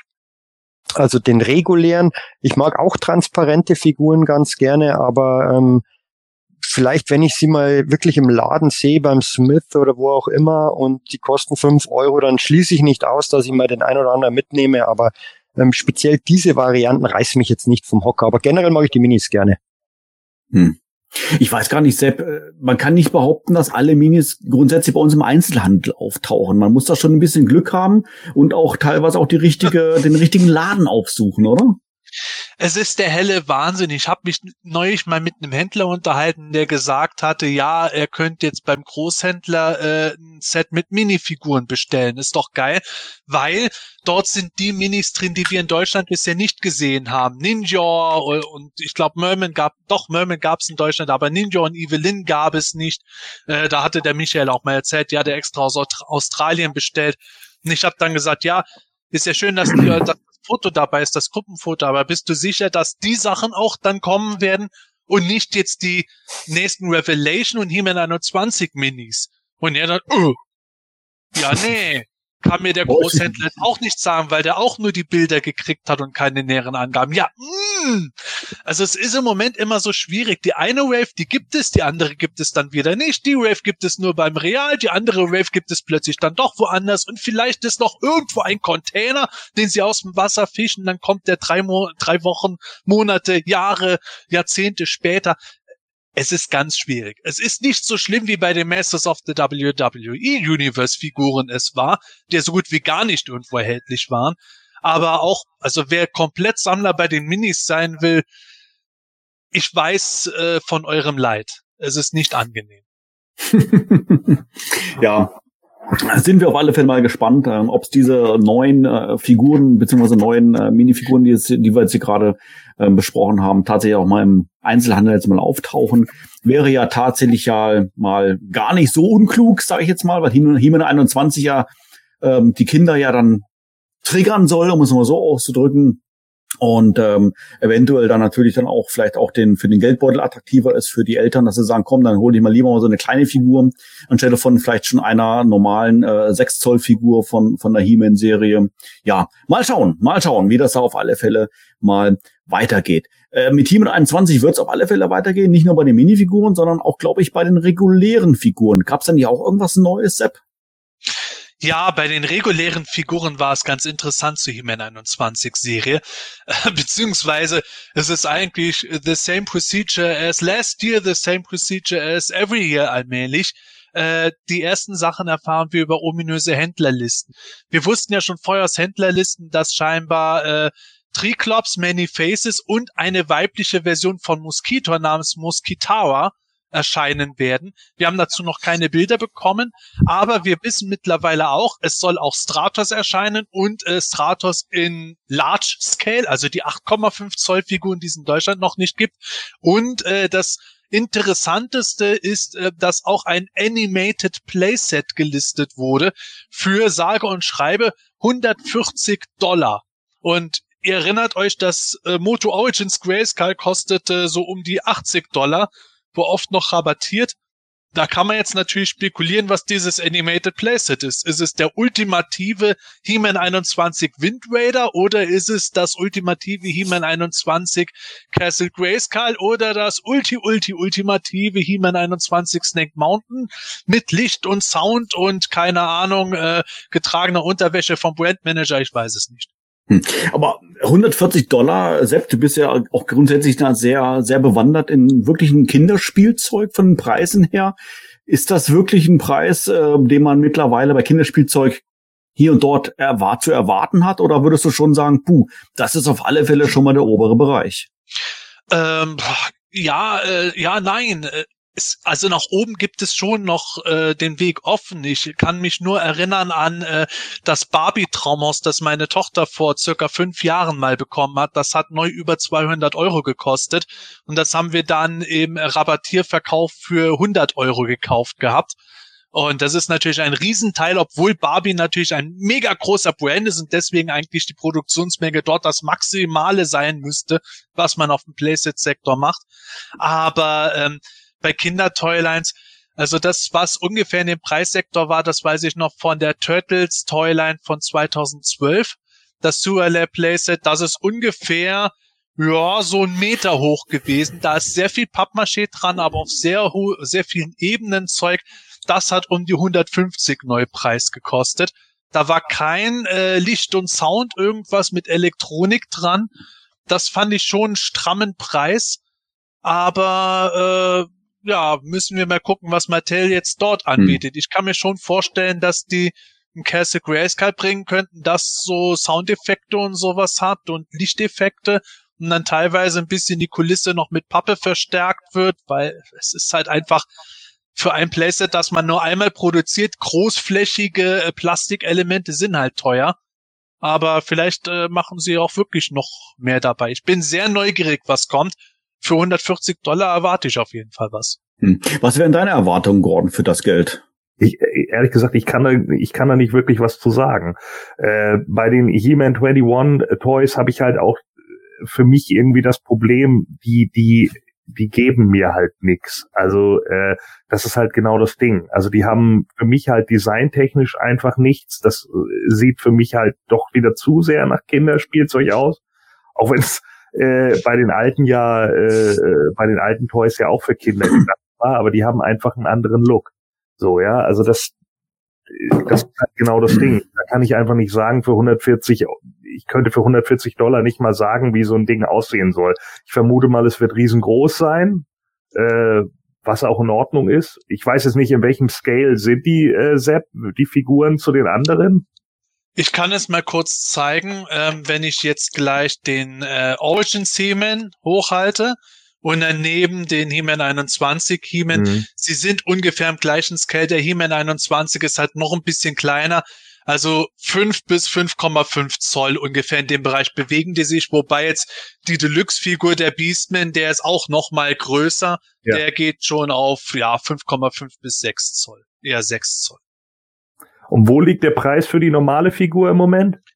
Ja, die, die normalen Figuren, die sind, haha, da muss ich Kritik anmelden, die normalen Vehemen, die sind ein bisschen zu teuer, meiner Meinung nach mit 15 Euro.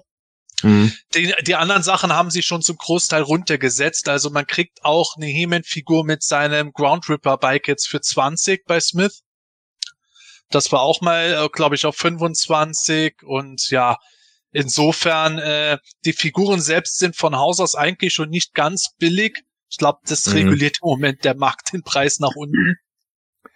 Ja, das ist eben die Frage, ne? Also bei bei bei der äh, äh Größenskala und so und dann eben 140 Euro da einzusetzen, dann erwarte ich eigentlich auch schon irgendwie ein relativ großes Playset, ne? Weil ich meine, die Castle Grayskull, die man jetzt für die Origins bekommt, bekommt man auch teilweise für 69, 79, 89 Euro. Und wenn es denn fast das Doppelte ist vom Preis her, dann äh, dann mhm. wäre ich halt auch echt mal gespannt, was da kommt. Also ähm, klar, kann natürlich auch sein, dass es einfach ein Playset ist, das unglaublich viele Gadgets hat. Ne? Das wäre natürlich auch noch irgendwie eine Möglichkeit. Vielleicht hast du da so eine Abschussrampe oder sonst irgendwie was für die Motorräder oder so.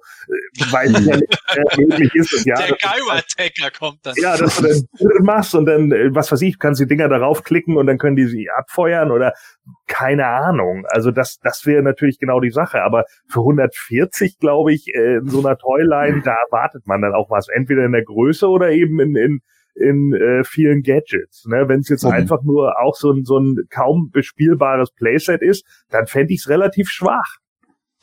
Wobei man auch, auch aufpassen muss, ähm, weil das waren ja, ähm, kosten zwar in Deutschland 15 Euro, aber in den USA kosten sie ja 9,99, also Dollar. Und dieses Playset ist ja in 140 Dollar angegeben, also da muss man schauen, was es letztendlich kosten wird, weil für, wenn die, wenn die Figuren jetzt 10 Euro kosten würden, wenn das eins zu eins übertragen werden würde aus den, aus den USA, ähm, dann für, für, für, für 10 Euro würde ich es fast schon wieder okay finden. 15 stimme ich dir zu, Sepp, ist fast ein bisschen viel.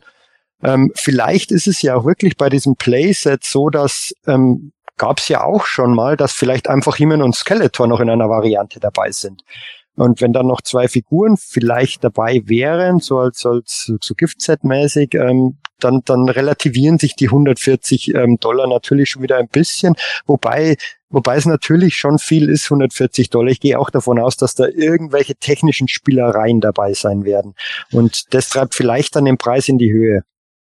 Es ist generell schwierig dabei. Ich meine, wir haben jetzt auch steigende Preise für Papier alleine. Äh, es ist auch schon der Wahnsinn äh, was man mittlerweile für Printerzeugnisse zum Teil äh, zahlen muss. Das kann natürlich selbst dann, wenn sie es machen wie Playmates damals mit dem Turtle-Set, dass sie sehr viel mit Pappmaché machen. Wenn du aber großflächige Pappmaché hast, dann kostet das auch schon wieder ein bisschen was. Gut, in der Serienproduktion natürlich nicht so viel, aber trotzdem. Und dann noch in die große Schachtel, die muss und mit Versandkosten und allem. Das summiert sich ja schnell, je größer die Sachen sind. Deswegen versuchen sie auch sehr sehr platzsparend viele Sachen mittlerweile zu machen. Und, ähm, und leichtgewichtig auch. Äh, auch Elektronik-Features und so könnten noch mit das teuerste sein, weil wir wissen ja, bestimmte Elektronikbauteile oder Elemente sind halt mittlerweile äh, extrem teuer geworden, weil sie einfach schwer zu kriegen sind, wenn da was mit verbaut wäre. Auf der anderen Seite ist es natürlich auch schwierig, wie du gesagt hast, 140 Dollar. Wenn es einen ähnlichen Preistrieb hat wie bei den Figuren, dann müsste das ja schon auf 180 bis bald 200 Euro bei uns gehen. Wie weit ist das dann noch verkaufbar? Ja, da müssen sie natürlich auch aufpassen, weil äh, so ein Playset verkaufst du nicht so schnell. Das ist äh, selbst bei den Turtles ziemlich lang im Regal gelesen gewesen. Das, das ich jetzt hier stehen habe, das von meinem Sohn ist, der hat es mich hier unten aufbauen lassen. Dankenswerterweise haben wir auch zu einem Sonderpreis geholt. Und das kann ich mir sehr schwer vorstellen, dass sich das so gut bewegen lässt. Da muss die Toyland schon richtig einschlagen wie Bombe, was ich im Moment noch nicht so sehe. Deswegen kann ich mir auch vorstellen, dass vielleicht der Preis am Ende doch noch mal niedriger sein wird, als wir in dieser Liste bisher gesehen haben. Hm. Was, was aber fast, finde ich, ähm, das Positivste an diesen Neuerungen ist, wie gesagt, paar von den Figuren wurden ja schon vorher gelistet, dass, ähm, dass man sehr, sehr sicher davon ausgehen kann, dass eine zweite Staffel kommt. Die ist, glaube ich, noch nicht offiziell bestätigt, aber ähm, allein von den Namen, die als Toys rauskommen, wird es eine zweite Staffel geben und ähm, Leider hat man nicht wirklich was erfahren, wie erfolgreich diese Serie war. Klar, sie war jetzt nicht in den Top Ten Listen, aber ähm, das war für, meiner Meinung nach auch nicht zu erwarten, aber bleibt auf alle Fälle spannend. Hm. Ja, schauen wir mal. Also ich hoffe zumindest nicht, dass sie jetzt dann zwei äh, He-Man und Skeletor Repaints noch dazu packen und damit den Preis rechtfertigen. Das wäre schon ein bisschen frech, weil sie die Formen schon mehrfach recyceln und recycelt haben. Also die Kosten für die Figuren, die sind schon ziemlich drin. Hm. Ja, sind wir mal gespannt, ähm, was letztendlich uns da, da erwartet. Äh, ich finde eure Argumente alle nachvollziehbar, gerade in dem Vergleich mit Motor Origins und den äh, 70 bis 80 Euro Preis und dem relativ, ja, was heißt großen, also normal großen Castle Grayskull, was wir da bekommen haben, jetzt einen doppelten Preis haben und natürlich dann entsprechend auch mehr Leistung erwarten, größer erwarten, Action Features erwarten, Elektronik erwarten, äh, Elektronik erwarten und so weiter und so fort. Ja, sind wir mal äh, tatsächlich mal äh, gespannt. Gut, ich würde sagen, lasst uns mal weitergehen. Wir haben noch äh, ein, zwei Themen hier noch äh, auf unserer Liste drauf, die wir heute auf alle Fälle noch mal erwähnen äh, wollen und auch sollen. Und das ähm, nächste Thema äh, betrifft Lords of Power. So, da haben wir schon ein bisschen drüber gesprochen, da haben wir uns auch schon mehr oder weniger schon ein, äh, ein Quartett zu gewidmet äh, vor kurzem, wo wir das Ganze mal als Thema hatten, ein bisschen mal beleuchtet haben, ähm, Lords of Power. Und äh, dort gibt es jetzt auch eine Neuerung. Sepp, was kannst du uns da zusammenfassen? Ja, diese Toyline kommt ja von Formo Toys. Das wissen wir mittlerweile, hatten wir schon früheren Sendungen äh, berichtet und auch auf PE haben wir News dazu. Aber das Interessante ist, wir wissen den Bestellstart und ja, wir nehmen heute am 14.01. auf und äh, beziehungsweise strahlen aus und am 18.01. ab 18 Uhr unserer Zeit beginnt die Vorbestellphase. Das Ganze funktioniert ja wieder äh, so, dass sie Vorbestellungen einsammeln und äh, ja, wenn sie genug beisammen haben, die Mindestmenge, dann wird das Zeug produziert. Wenn jetzt übertrieben gesagt nur zwei Leute bestellen, dann rentiert es sich natürlich nicht, eine Produktion zu machen. Aber bis März, ich weiß jetzt nicht mehr genau bis wie viel März, da muss ich jetzt echt passen, aber auf jeden Fall ist genug Zeit zum Vorbestellen, bis äh, das Vorbestellfenster schließt.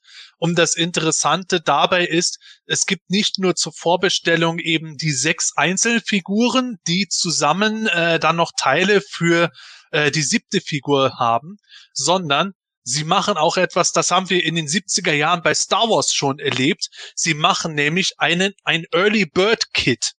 Und das heißt, dass äh, man nicht nur die Figuren bestellen kann, sondern das Early Bird Kit auch noch on top dazu bestellen kann. Da gibt es dann nämlich Castle Dragonstone als sagen wir mal, zusammenfaltbare Pappmaché-Burg plus Aufsteller aller Figuren aus Pappmaché. Und ja, da, und dann noch ein Poster dazu, darf ich auch nicht vergessen. Dieses Early Bird Kit, in Anlehnung eben an den Start von Star Wars damals, bevor die Figuren überhaupt fertig produziert waren, das wird schon im Mai dann ausgeliefert. Und gegen Ende des Jahres sollen die fertig produzierten Figuren selbst dann ausgeliefert werden. Und wenn man das ganze Set dann kauft, dann kann man natürlich die Divine Armor als siebte Figur auch zusammenbauen. Ja, und äh, der Preis, der steht jetzt auch fest. Das sind knapp 30 Dollar.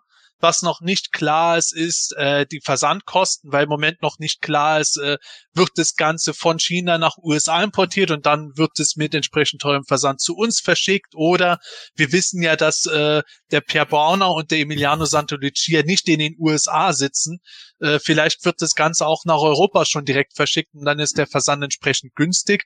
Das müssen wir jetzt mal abwarten. Aber ja, meine in Anführungszeichen Befürchtung hat sich bewahrheitet. Der Preis pendelt sich halt knapp unter 30 Dollar ein.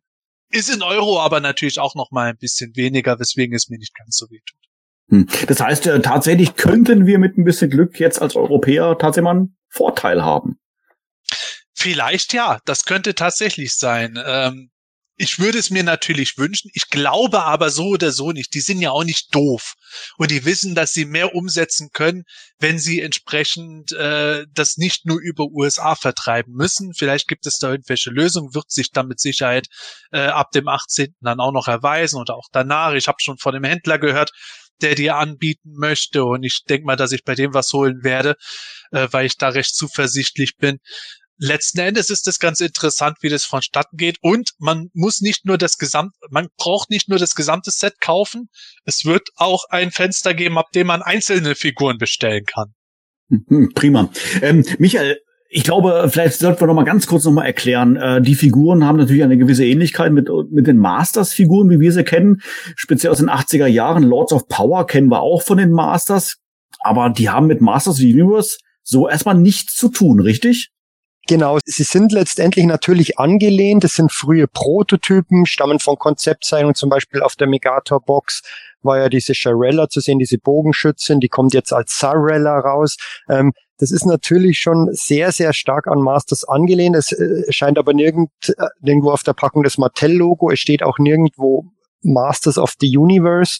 Ähm, findet man nicht auf der Verpackung, aber es ist, es ist offensichtlich, dass, dass auf diesen Zug aufgesprungen wird und Lords of Power war ja damals der, der, ja, einer der ersten Namen für Masters of the Universe, einer der Konzepte, ähm, und letztendlich ähm, reihen sie sich auch von, von, vom Design und von, vom Kartendesign auch. Das ist ja mittlerweile auch bekannt. Auf dieser, das, die wird, die wird ähm, hauptsächlich blau sein.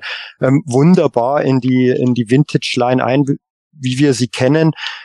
Also ich werde da definitiv auch all in gehen, weil werde mir das Early ähm, Bird Set bestellen und ähm, finde die Idee auch super.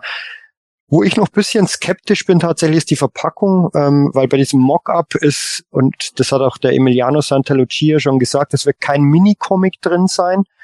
Und ich finde, das sieht einfach nicht so gut aus, die, die Figuren auf Karte ohne Minicomic. Der Sepp zeigt gerade die, ähm, Prototypfigur damals vom Tony Guerrero, der erste Prototyp, damals noch mit Helm, jetzt Barbaros bei den ähm, Lords of Power.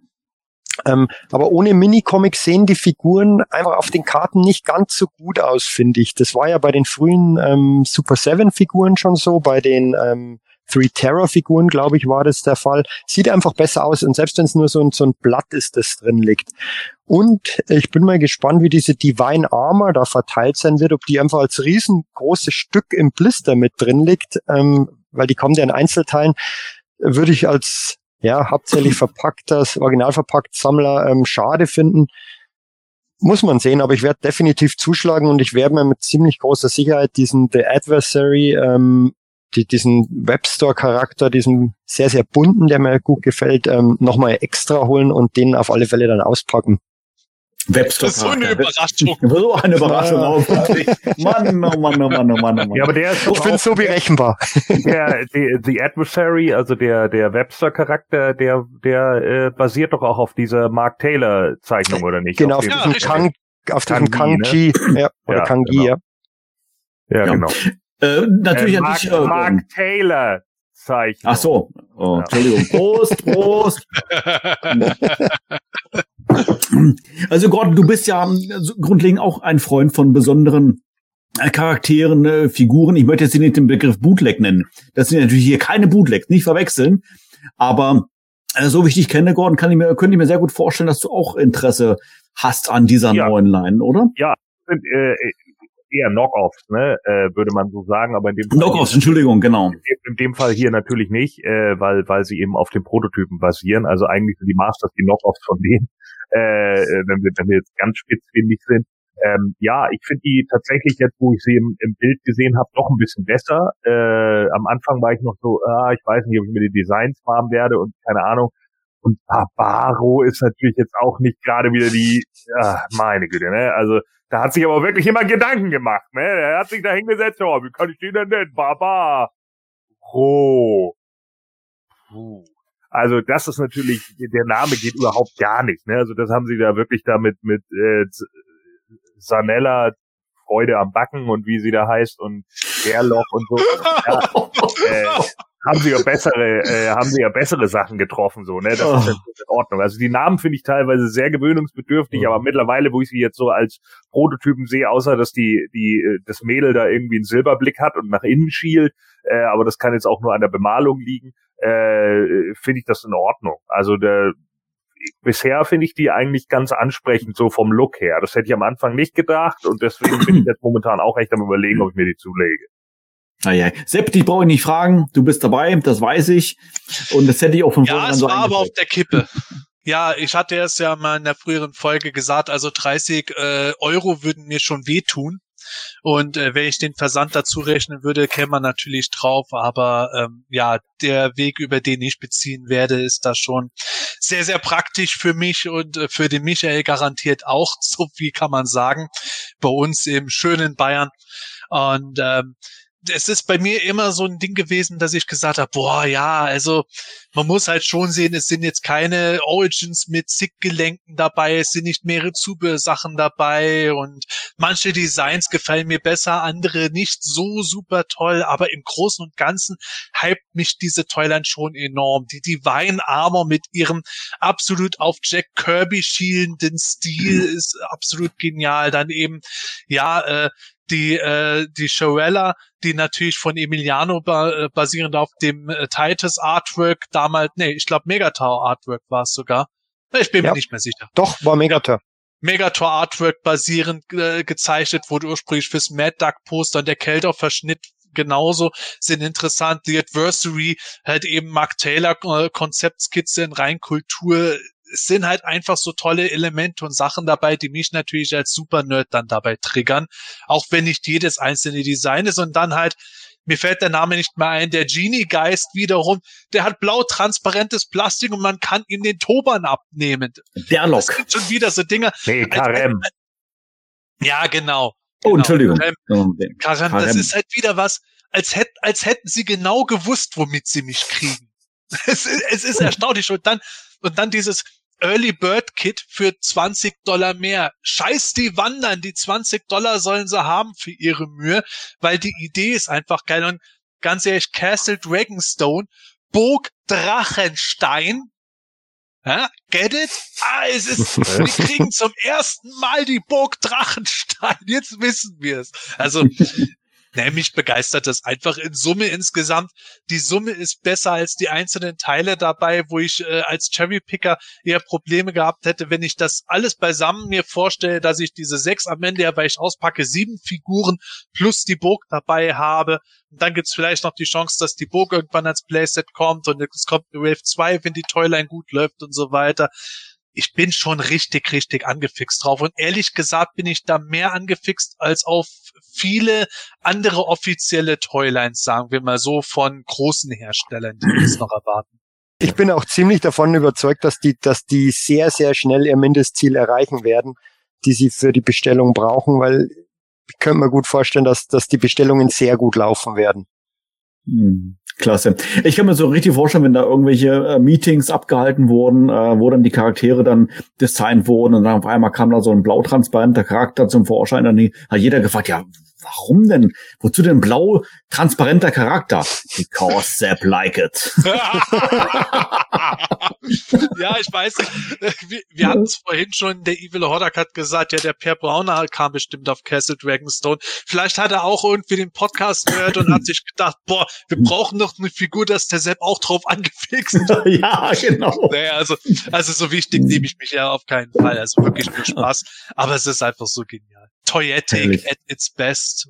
Mhm. So Wunderbar. So, lass uns weitermachen. Ähm, eine News haben wir noch und zwar geht es hier um Tweeterhead. So, Sepp, und auch da darfst du äh, zusammenfassen, was wir denn dort jetzt ähm, Neues zu erwarten haben. Ja, von Tweeterhead hatten wir schon mal erfahren gehabt und da hatten wir auch schon so äh, Konzepte gesehen gehabt, unbemalte Statuen. Äh, es soll eine Merman Legends 1 zu 5 Maquette rauskommen. Dazu haben wir jetzt ein digitales, äh, sagen wir mal, Vorschaubild schon mal gesehen und das gleiche gab es auch für eine 1 zu 6 He-Man and Battlecat Deluxe Maquette. Und ja, ich bin ehrlich gesagt überrascht, dass zum Zeitpunkt von unserer Ausstrahlung hier die Sachen jetzt noch nicht erhältlich waren, weil das hatte sich schon im Dezember angehört, als würde das wenige Tage später starten. War scheinbar bisher nicht so, aber kommt dann wohl bald. Und das Interessante dabei ist, äh, die He-Man und Battlecat Maquette, die ist ja im Verhältnis 1 zu 6 gemacht. Also nicht im gleichen Größenverhältnis wie die Merman Maquette. Und das hat den Grund, weil sie damit im Grunde eine Art neue Serie starten, nämlich äh, eine Art Classic-Serie. Also Maquettes, die im klassischen Designs gemacht sind. Das kann alles bedeuten von Vintage Toy bis Filmation, aber sagen wir mal so, ich denke mal, es wird eher darauf hinauslaufen, dass es im Stil so sein wird wie He-Man und Battlecat, eher so Vintage Toy-artig, sehr nostalgisch, also keine neuen Designs, wie wir es bisher bei eben Merman und Co. gesehen haben. Ich bin gespannt. Äh, also toll sehen die ja alle aus, äh, da kann man ja gar nichts gegen sagen. Ist Preis natürlich wieder so eine Geschichte muss man gucken, ob man, ob sich, ob einem das wert ist, aber letztendlich, ja. ähm, bin ich mir ziemlich sicher, äh, dass mir auch gerade an diese neue Classic-Serie, wie du sie gerade schon erklärt hast, äh, Sepp garantiert zusagen wird. Auch wenn ich natürlich in dem Sinne keinen Start und sammle, aber ähm, ja, toll auf alle Fälle. Gordon, was denkst du? Ja, äh, sehen immer gut aus. Ne? Ähm, also ich bin ja nicht so der Statuensammler, deswegen ähm, die werden für mich auch wieder äh, außen vor bleiben, weil mir es auch teilweise einfach zu teuer ist, was da so geht. Ähm, aber nichtsdestotrotz äh, sieht bisher wieder vom vom äh, vom Vorschaubild sieht es natürlich wieder grandios aus und wenn man es dann natürlich auch genauso umsetzen kann, äh, wie es dann letzten Endes in der Grafik aussieht, dann warum nicht? Also ich kann schon verstehen, warum sich Leute die Dinger dann auch hinstellen.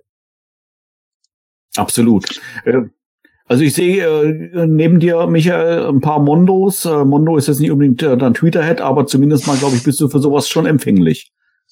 Ja, für Mondo schon noch. Ähm, die finde ich sind preislich einigermaßen im Rahmen. Ähm, für diese Statuen muss man dann doch mehr als das Doppelte hinlegen, oftmals. Ähm, ich, mir geht's genauso wie im Gordon und, und dir auch, Manuel. Ich finde die schön anzusehen, aber das ist jetzt wirklich nichts, was ich mir in meine Sammlung hole. Ich schaue mir gerne irgendwelche Videos dazu an. Ich sehe sie gerne irgendwo stehen, wenn ich sie mal sehe. Aber ähm, das ist jetzt wirklich was, was ich nicht sammeln werde. Also bei Mondo, ähm, die sind teuer genug, da, da endet's dann bei mir auch. oh, sehr schön. Mit Sepp möchtest du noch abschließend noch was ergänzen? Ich kann mich nicht äh, äh, nur anschließen, wobei es bei mir noch krasser ist. Ich lasse ja auch Mondo schon aus finanziellen Gründen aus. Äh, Platz würde ich immer noch überall finden, aber mein Geldbeutel ist halt doch relativ begrenzt. Und äh, deswegen ist es bei mir auch zum Beispiel so, dass höchstwahrscheinlich, wenn ich die Lords of Power Prost, bestelle, dann werde ich dafür wohl nicht das äh, 140 Dollar He-Man 21 Playset mir leisten können. Deswegen, wenn ich mir jetzt eine He-Man und Battlecat Maquette äh, bestellen würde, dann ist erstmal für das Quartal mindestens, vielleicht sogar noch länger Schluss mit irgendwas anderem. Und äh, am Ende will ich ja doch noch ein paar Toys holen, wie jetzt eben die Masters of the WWE Universe, wenn du da halt mal zwei komplette Waves dir holst, das ist auch schon nicht wenig. Und ja, Goliath kommt jetzt, die Gargoyles möchte ich gerne auch von Neckar noch komplett sammeln dieses Jahr. Da sind auch schon weitere angekündigt, wenn da jedes halt mal äh, circa 35 Euro kostet.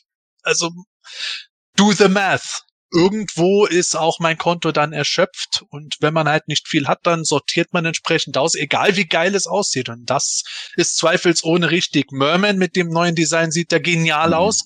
Ich finde, er sieht nicht ganz so heftig aus wie der Mondo Merman, was mir ein bisschen besser gefällt, wenn er so ein bisschen schmäler aussieht und nicht ganz so bullig und He-Man und Battlecat absolut großartig. Ich glaube, das ist bisher das Highlight, das wir bei den beiden als Statue gesehen haben.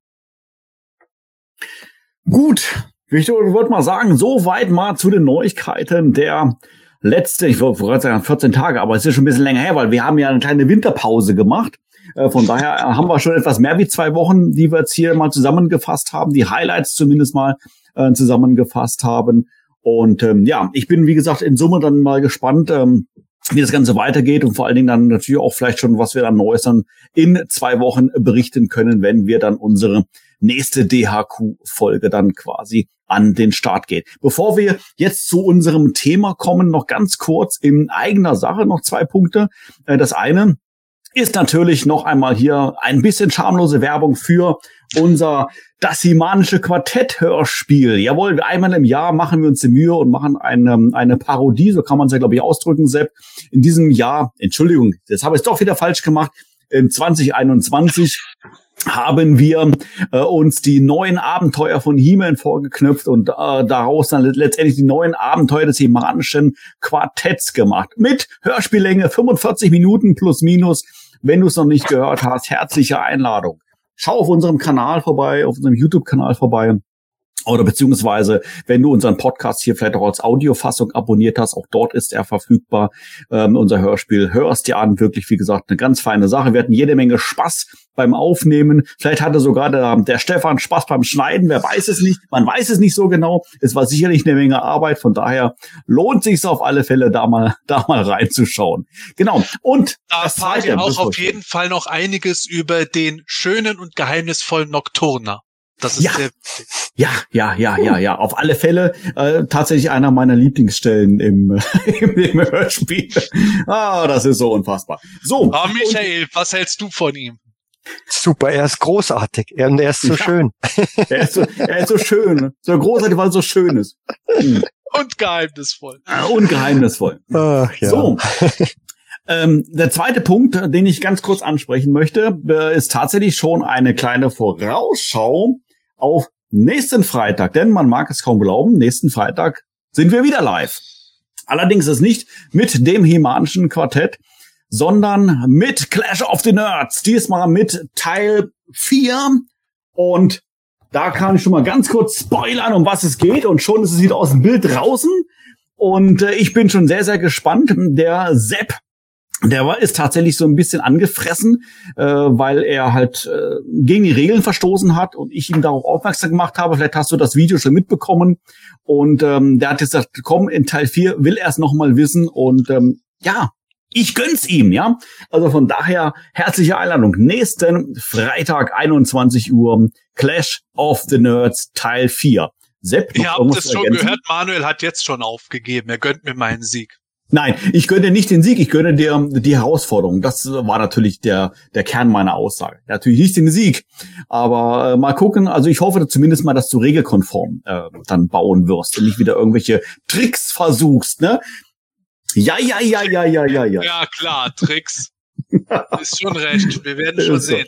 Du wirst Ja. dir wahrscheinlich wieder irgendeinen Winkelzug ausdenken. Wahrscheinlich hast du das Ach. jetzt schon heimlich unterm Tisch vorgebaut äh, da stehen und dann irgendwann, oh, oh, mir ist ein Teil runtergefallen. So, aber jetzt bin ich fertig. Ja, genau. Und äh, Manuel, wir sind erst seit drei Minuten online. Oh.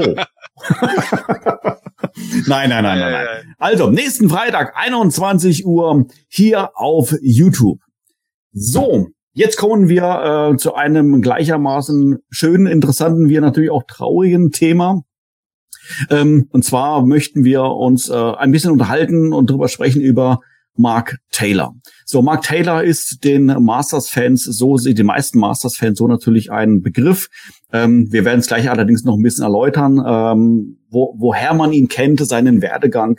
Ähm, letztendlich ist er natürlich äh, ja unumstößlich mit Masters of the Universe verbunden und äh, leider äh, letztes Jahr zu Weihnachten am 24.12. im Alter von 80 Jahren ähm, ja, man kann tatsächlich sagen, also zumindest mal für uns als Außenstehende äh, plötzlich verstorben.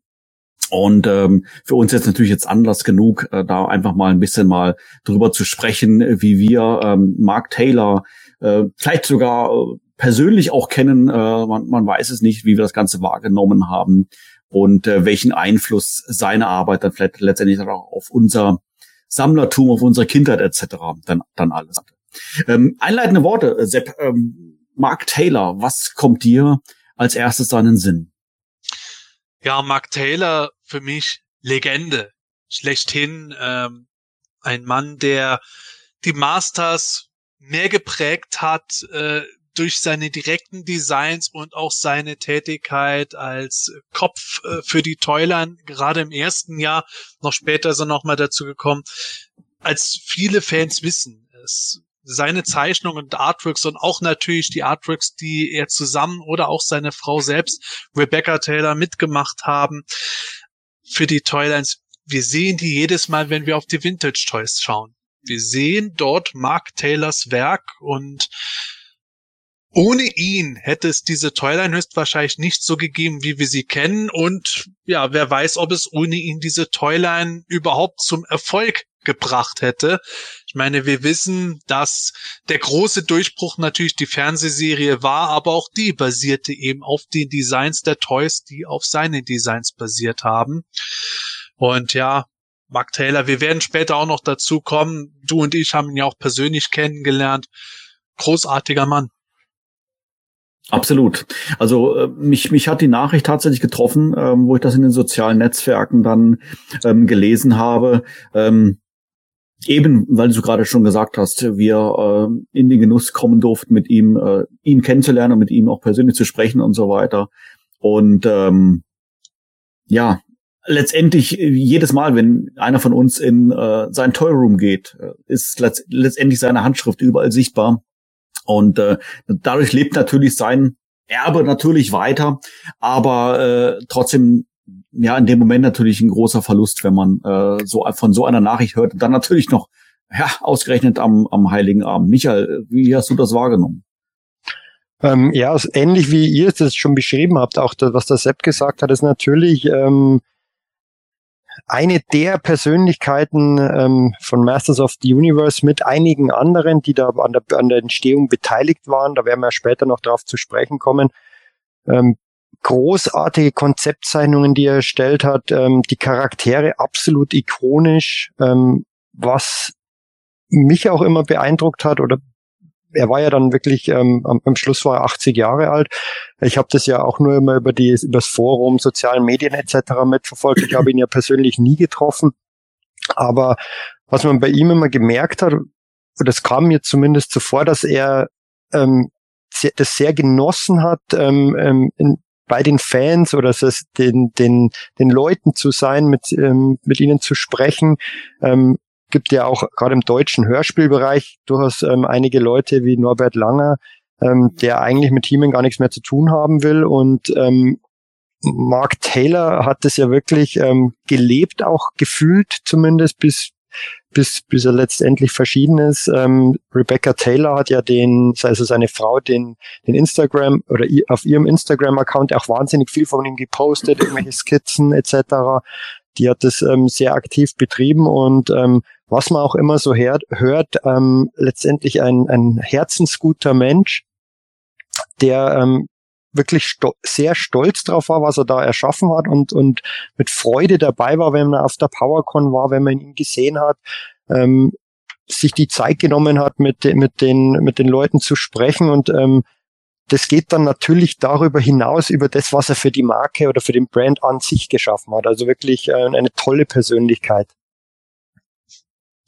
An der Stelle, Manuel, wäre es vielleicht auch mal ganz gut, wenn du von deinem Erlebnis mit Mark Taylor von der GraceCalCon erzählst damals, wo wir ihn kennengelernt haben. Da hast du ja auch mit ihm direkt mal zu reden gehabt. Das fand ich auch ja. sehr spannend zu sehen. Ja, ja, das stimmt. Also das war ähm, 2013, wenn ich mich gerade recht erinnere, beziehungsweise ich habe gerade schon gelesen, äh, der Michel, der Evil Hordak, der ist jetzt auch hier bei uns in der Sendung mit dabei. Er kann es vielleicht mal kurz in die Kommentare mal posten. Ich meine, es war 2013 gewesen auf der Grayscale-Con, wo er eingeladen war, zusammen mit seiner Frau Rebecca. Und ähm, ich erinnere mich äh, tatsächlich daran, natürlich mal abgesehen von seinen ähm, ähm, ähm, Vorträgen, die er dann gehalten hat, dass wir einfach die Gelegenheit hatten, du und ich, ähm, ähm, Sepp, äh, dass wir da doch wirklich ein persönliches Gespräch mit ihm führen konnten, auch zusammen mit seiner Frau. Und äh, ich habe ihn da tatsächlich wirklich als ähm, ja sehr sehr herzensguten Menschen äh, kennengelernt, sehr bodenständig kennengelernt. Auch äh, was du es gerade gesagt hast, äh, Michael, dass er auf seine Arbeit sehr stolz ist, kann man als kann man natürlich auch so sehen, dass es dass es einen vielleicht überheblich macht, aber das war bei ihm überhaupt nicht der Fall. Also es war ein sehr sehr netter Mensch und äh, man konnte wirklich ähm, mit ihm tatsächlich alles sprechen. Also wir haben jetzt auch nicht nur in unserem Vierergespräch nicht nur über He-Man gesprochen, sondern auch über allgemeine Themen auf einmal gesprochen mit äh, ich weiß gar nicht, was wir hatten. Leben in den USA haben wir, glaube ich, mal drüber gesprochen gehabt. Generell Reisen, interkontinentales Reisen und so weiter. Welche Erfahrungen wir damit gemacht haben. Aber natürlich haben wir dann auch uns über über Masters unterhalten und äh, wie gesagt, ich kann ihn da wirklich als äh, als sehr sympathischen Menschen äh, im Nachgang jetzt noch beschreiben, äh, mit denen es einfach Spaß gemacht hat, sich zu unterhalten. Tatsächlich hatten wir dann auch noch die Gelegenheit, kann ich noch ergänzen an dieser Stelle, ähm, auch äh, zusammen äh, zu Mittag äh, zu essen. Und äh, wie gesagt, man hatte keiner, keiner, zu keiner Zeit dann das, den Eindruck oder das Gefühl, ähm, oh, da ist jetzt keine Ahnung, der Präsident der Vereinigten Staaten vor mir und man ist irgendwie total eingeschüchtert sowas. Überhaupt nicht. Also es, ähm, er war sehr, sehr, sehr offen und man hatte direkt den Eindruck, äh, man, man kennt sich, ja. Man unterhält sich einfach locker flockig und sowas alles und das war sehr, sehr schön und äh, wirklich eine Erinnerung, äh, die ich absolut nicht missen möchte und äh, wirklich dankbar bin. Ähm, ja, ta tatsächlich äh, möchte ich an der Stelle sagen, äh, Mark Taylor kennenlernen zu dürfen. Die beiden, die waren aber auch großartig, sehr nahbar. Ich meine, die Rebecca, die ist ja sowieso eine Frohnatur äh, an und für sich gewesen, ein äh, Kind der Flower Power Ära, könnte man schon fast sagen, so wie die da umeinander gesprungen ist, das war der Wahnsinn. Und der Mark Taylor, der war ja eher so der gemütliche Typ, aber auch sehr äh, nett und bodenständig, wie du gesagt hast. Und da war aber auch so, der hatte so richtig diesen, äh, in Bayern sagt man den Grandler aber auch in sich, wenn er wollte. Wie du gesagt hast, man konnte mit ihm über Gott und die Welt reden. Dann sind wir auch mal auf Schulsysteme gekommen, das deutsche Schulsystem und das amerikanische. Und er dann irgendwie so, das amerikanische Schulsystem, das ist scheiße und hat dann erstmal erklärt, was er daran scheiße ja. findet und hat einfach mal losgelegt und äh, der mhm. hat auch kein Blatt vor den Mund genommen. Ich meine, es ist allgemein bekannt, dass er mit Mattel nicht gerade äh, auf dem besten Fuß, zumindest lange Zeit gestanden hat. Und er hat dann halt eben auch was über ehemalige äh, Vorgesetzte oder vor allem Vorgesetzte eigentlich gesagt über die Mitarbeiter, mit denen er direkt zu tun hatte, eigentlich nur Positives, aber bei den Vorgesetzten so Dinge, die man auch heute noch kennt aus dem Managementleben, wo man dann mitkriegt, ja, okay, nicht so angenehm gewesen und das aber auch auf eine sehr mhm. abgeklärte Art und Weise und hat zugleich halt auch seinen Spaß, den er an den ganzen Sachen, die er erstellt hat, äh, erklärt. Das war halt eine sehr schöne Sache, aber dazu kommen wir auch noch, was hat er eigentlich noch Näheres überhaupt verbrochen in Anführungszeichen im positivsten Sinne, wie man es sagen kann. Das ja, das kann man sich kann man sich wahrscheinlich auch immer gleich vorstellen. Ne? Letzten Endes in, in erster Linie, glaube ich, war Mark Taylor halt einfach ein Künstler, ne, und der sich dann einfach hingesetzt hat äh, und ja an diversen Toylines mitgearbeitet hat. Bei Turtles hat er das ja auch. Ich weiß, ich glaube, es war bei Toys That Made Us oder so. Da hat er ja auch gesagt, ja, ich habe die Turtles dann gesehen und dann habe ich sie erstmal sexy gemacht, einfach so aufzu, aufzubauen, dass sie halt einfach nach was aussehen und man aus ihnen was macht. Und da kann ich mir das natürlich sehr gut gut vorstellen, gerade als Künstler bist du dann natürlich immer äh, sehr fremdbestimmt, wenn plötzlich irgendwelche Leute da von Mattel dann vor dir sitzen und sagen, ja, nee, das wollen wir aber so nicht und äh, das muss man aber auch vermarkten können und dann kommt er vielleicht auch noch mit mit irgendwelchen Sachen, die sich dann nicht gut produzieren lassen oder sonst irgendwie was, wo man dann ja in auch wieder ins Design gehen muss, weil äh, Mattel sonst natürlich auch wieder sagen kann, ja, okay, äh, das das funktioniert nicht, das wäre zu teuer oder bla. Und sowas nervt einen dann natürlich auch, ne? weil man dann jedes Mal so seine eigene Kreation wieder umändern muss, nur weil irgendwelche Leute äh, die gesamte Zeit nur auf Kohle spielen. Ne? Und das ist natürlich immer so ein, ich glaube, das ist immer so ein Punkt, wo man dann aufeinander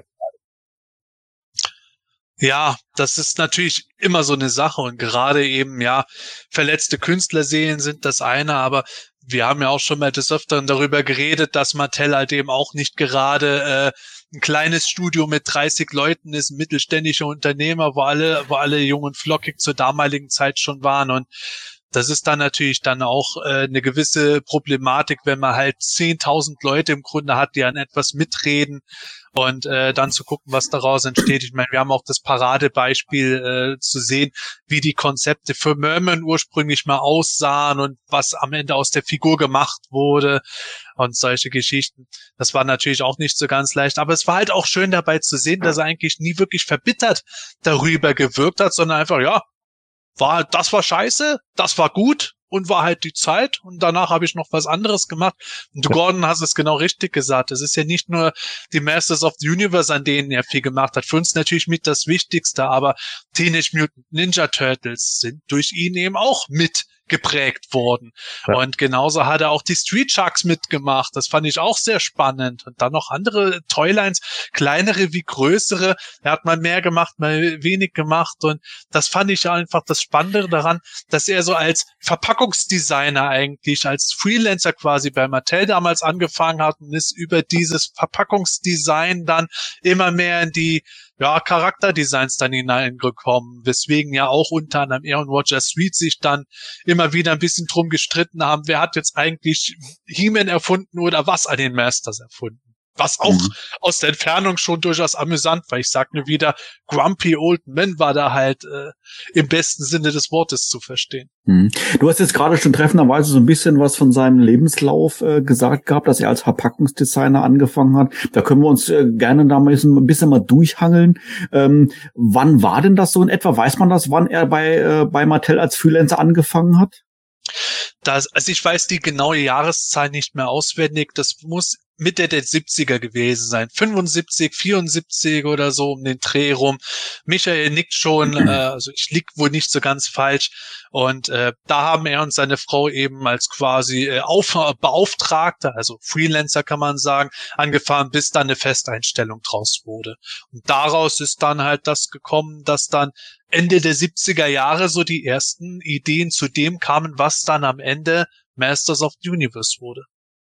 Hm. hm. Tatsache, weiß also. Man, weiß man, Gott. was er für Verpackungsdesigns in den 70ern gemacht hat für Mattel?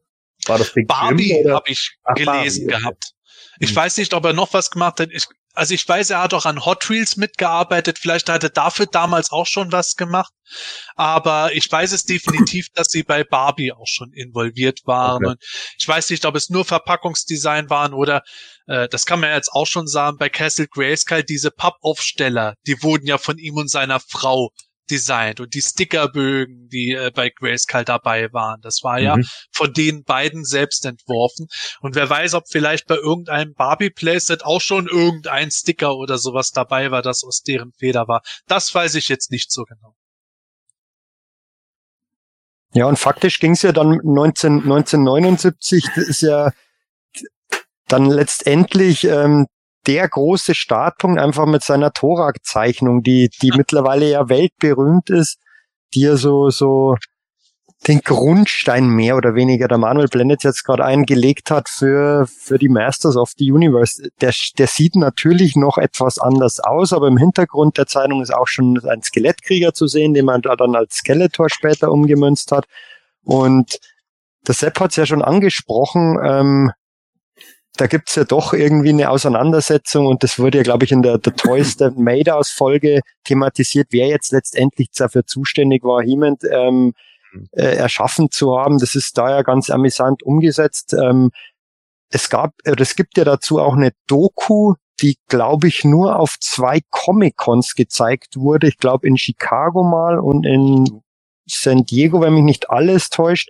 Und zwar diese Toy Masters Doku vom Corey Landis, ähm, die dann aufgrund von ähm, vom Einschreiten vom Roger Sweet dann letztendlich nicht mehr gezeigt werden durfte und nicht gezeigt werden darf, weil der Roger Sweet da sich zu negativ dargestellt gefühlt hat. Das zeigt, glaube ich, auch einiges. Also ich will überhaupt nicht schmälern, was der Roger Sweet da, äh, äh, für die Masters of the Universe beigetragen hat, aber ich hatte auch oder ich habe immer den Eindruck, dass der der, der, ähm, der Mark Taylor doch ähm, da irgendwie lockerer damit umgegangen ist und nie, eben nicht ganz so verbissen war. Natürlich gab es zwischen den beiden Auseinandersetzungen.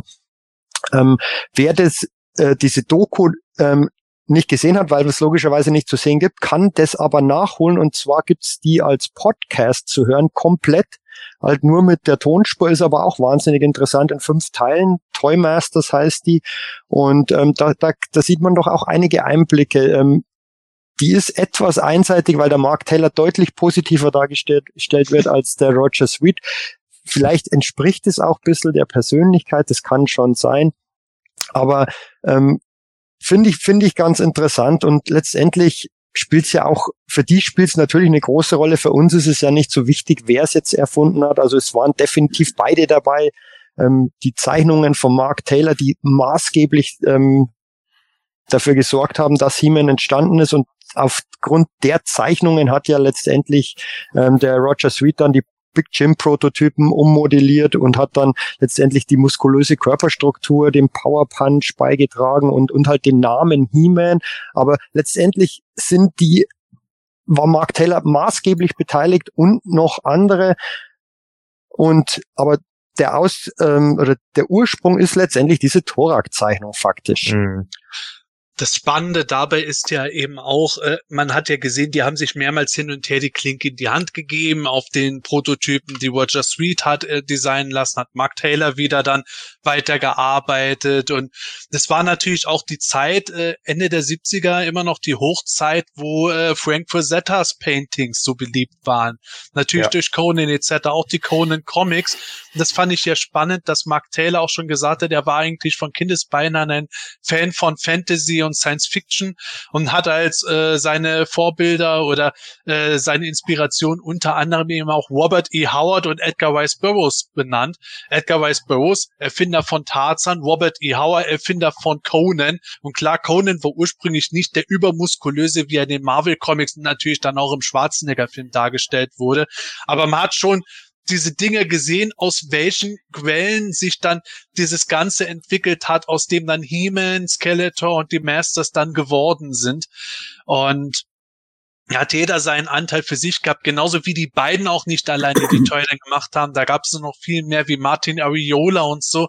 Man hat aber schon immer ein bisschen den Eindruck gehabt, dass Roger Street schon sehr gerne so das an sich genommen hat und das kam von mir und das kam von mir und das kam von mir und das war eigentlich auch meins. Und relativ wenig an andere gegeben hat, vor allem im späteren Verlauf der Toyline. Man sieht ja auch den gestaltischen Bruch innerhalb der Toyline am bestimmten Punkt, wo Roger Sweet dann federführend später war.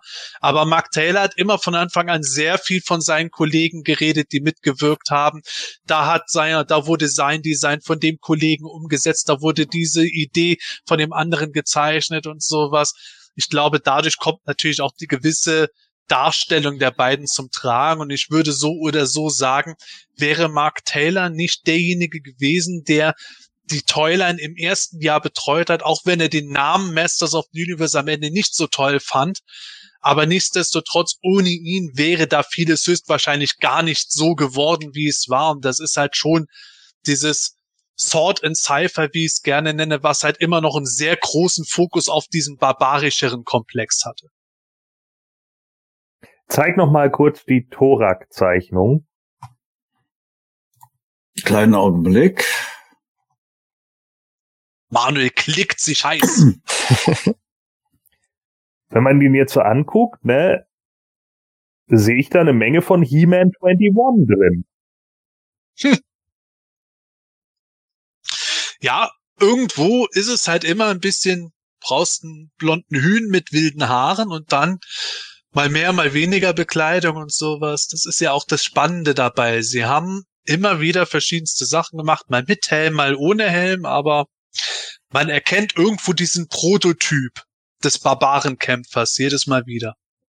Und das finde ich ja. Entschuldigung, Michael, bitte.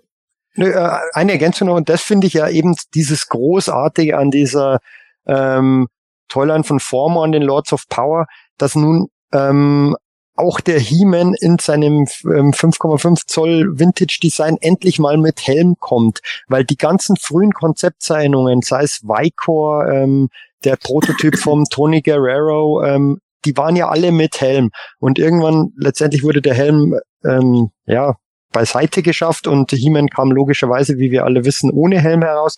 Und deshalb finde ich das gerade so genial, dass diese Konzepte jetzt nun wieder aufgegriffen von, werden, ähm, von dem, was der Mark Taylor damals gemacht hat. Ähm, man sieht ja auch die, die Wichtigkeit von ihm auch in den ganzen Origins Box Arts letztendlich. Axel Jimenez, ähm, was der Konzeptzeichnungen von Mark Taylor in seinen Box Arts verarbeitet, als, mhm. als Hommage. Also man merkt, er ist ein Riesenfan von ihm, zu Recht auch, und ähm, wird bis heute ja ähm, man findet fast auf jedem Boxart heute ähm, von den Origins irgendeine Hommage an, an an Mark Taylor, sei es, sei es aus diesen B-Sheets oder ähm, die, diesen, diesen Face-Shifter, der dann auf einmal an der, an der Grayscale-Kanone oben steht, äh, der Rhino Man, der Sepp zeigt ihn gerade im Bild, also unzählige Konzeptzeichnungen, die wiederverwertet werden. Das ist, das ist ja alles ähm, letztendlich ein Niederknien vorm Werk von Mark Taylor und das finde ich großartig und das zeigt auch seine Wichtigkeit. Ja, da gibt es noch so viele schöne Sachen, wo ich mir bis heute denke, das äh, wären noch spannende Sachen gewesen, wenn wir die damals Anfang der 80er bei den Masters schon gesehen hätten. Und äh, die auch dann teilweise aber auch immer wieder in leicht veränderter Version irgendwo nochmal vorhanden waren, was er da an Kreaturen dargestellt hat. Es ist schon irgendwo so seine Version ähm, von sagen wir mal, Hyperborea gewesen, könnte man fast bezeichnen. Oder der Welt von Conan letzten Endes. Das finde ich natürlich als riesen Conan-Fan dann so spannend daran. Und äh, da hat er natürlich kongenial äh, die Möglichkeit gehabt, dass dann ausgerechnet Alfredo Alcala dann die ersten Minicomics noch gezeichnet hat, der genau diesen Stil dann auch damit transportieren konnte. Und auch Manuel blendet es jetzt gerade in unserer Videospur ein dass er und seine Frau überhaupt für die Farbgebung von Battlecat verantwortlich waren, ist auch so ein schönes Detail. Jeder weiß ja, dass Battlecat nicht neu erfunden wurde, sondern dass das äh, die Form von Big Jim Tiger wohl war, die dort äh, recycelt wurde. Und dann wurde quasi über Nacht noch ein Sattel und ein Helm dazu erfunden und dann, ja, wie macht man den? Ja, grün mit gelben Streifen. Es klingt so simpel, aber man muss erst mal darauf kommen, ja. wenn es sowas bisher nicht gegeben hat. Und Leute, es, es klingt immer so leicht, aber wenn es das wirklich nicht gab, als erster so eine Idee zu haben, das ist so wie, wenn, wie wenn man ins Museum geht und sich denkt, ja, das ist ja nur ein schwarzer Punkt auf einer weißen Fläche. Ja, aber den musste erstmal einer wirklich bringen und ausstellen. Ja, und vor allen Dingen, man muss sich ja auch immer wieder dabei überlegen, es gibt ja auch immer so und so viele, die dann auch sagen, nee, finde ich nicht gut. Ne? Also man muss das Ganze dann ja auch immer noch durchsetzen. Das kommt ja auch noch erschwerend hinzu. Das heißt also, dass er sich dann ja auch da hinstellen musste und sagen musste, ja, so sieht der Tiger jetzt aber aus. Ne? Er ist halt grün mit gelben Streifen. Und Klar gibt's dann vielleicht einige, die sofort begeistert daneben sitzen und sagen, ja, cool. Und dann gibt's halt auch wieder welche, die dann sagen, ah, nee, das finde ich alles nicht so gut.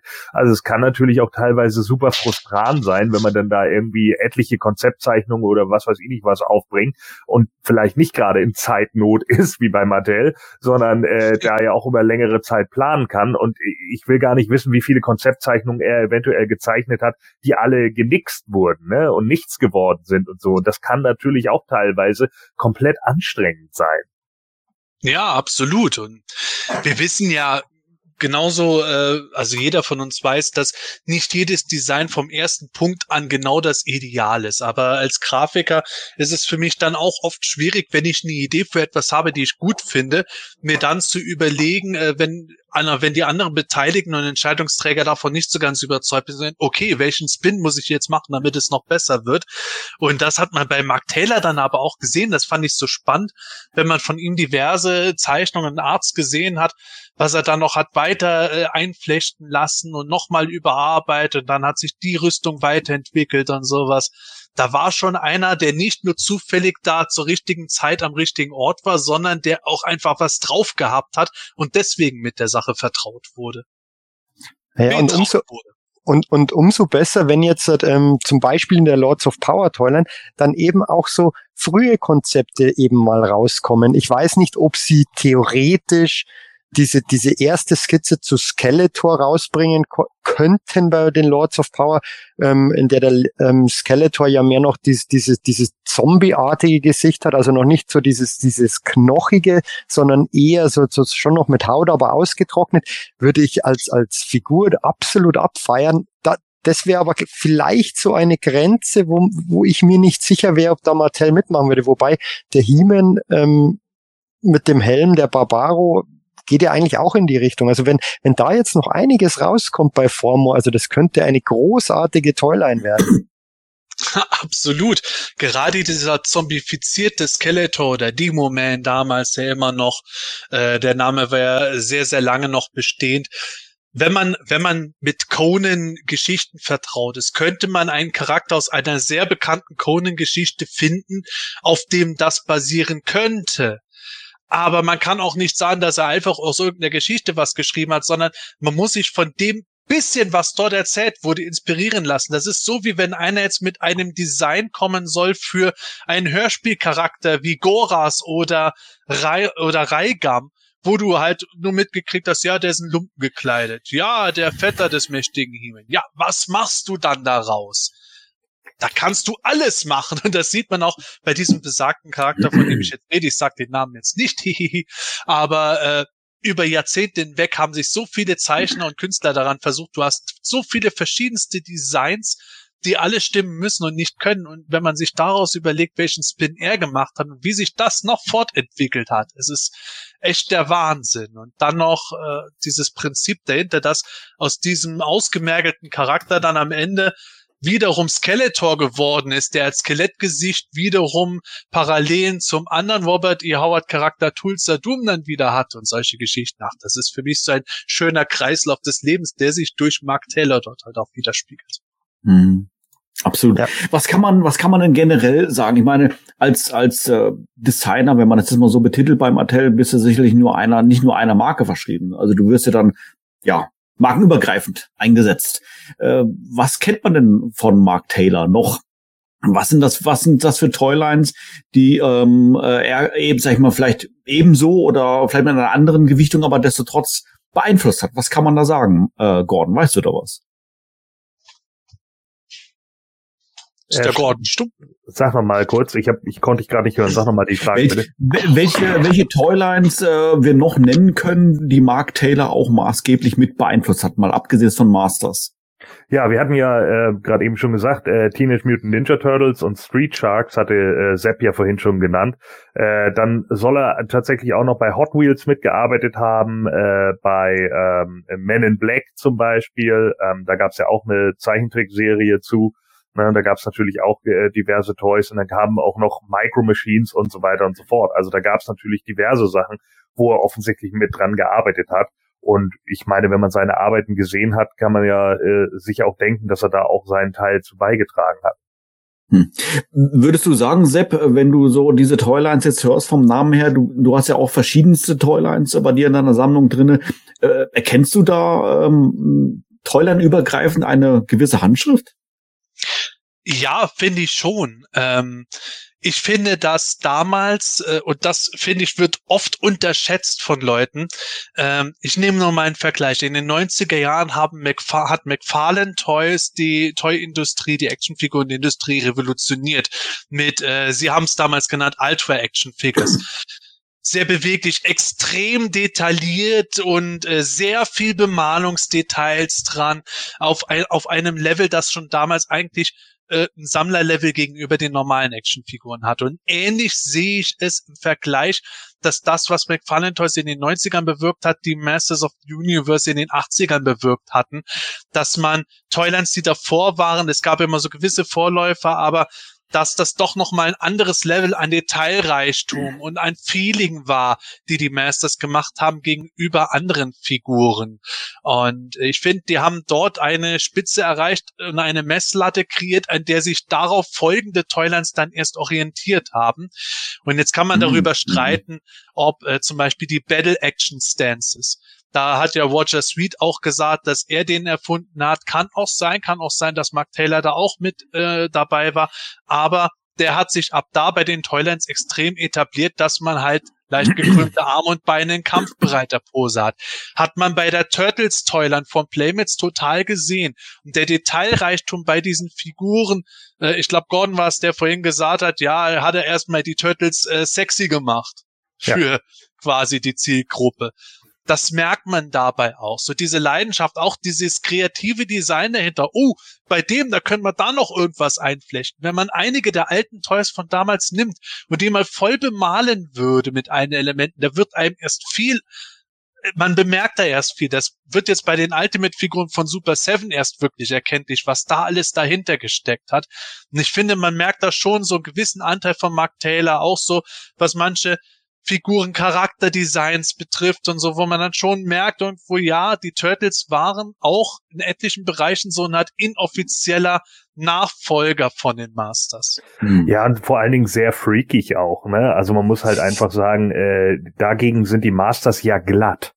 Also muss man ja tatsächlich vom Design her, finde ich, ne? Also so wie so viel äh, Detailreichtum wie die Turtles, äh, gerade auch die späteren Figuren, vor allen Dingen bei den Evils, Scumbag, Pizzaface, also was die alle äh, für für Einzelheiten noch haben mit mit äh, hier eine, eine, eine Küchenschabe und da irgendwie noch eine aufgeritzte Wunde und Wingnut und Screwloose sind da auch ein gutes Beispiel oder hier äh, Groundchuck oder keine Ahnung, sind halt viele, ne, wo, wo es einfach immer noch mal wieder so in diese kleinen Details geht. Und dann kommen ja auch noch diese ganzen Zubehörteile dazu, die ja dann auch teilweise noch in sich wieder eigene Figuren sind, was man bei Ray Fillet gesehen hat oder bei Scratch oder keine Ahnung, da sind ja auch ganz viele hier äh, Mugman und Joe Eyeball oder so, sind so viele ähm, Charaktere bei den Turtles, die einfach komplett freakig sind und später ja auch noch bei Playmates jetzt äh, bei den Toxic Crusader, äh, als sie ja den, den äh, Toxic Avenger Film ja umgesetzt hatten, nochmal als Zeichentrickserie, du siehst sofort, dass die von Playmates einfach sind, ne, weil es so ein Stil geworden ist. Du könntest die locker einfach zu den Turtles stellen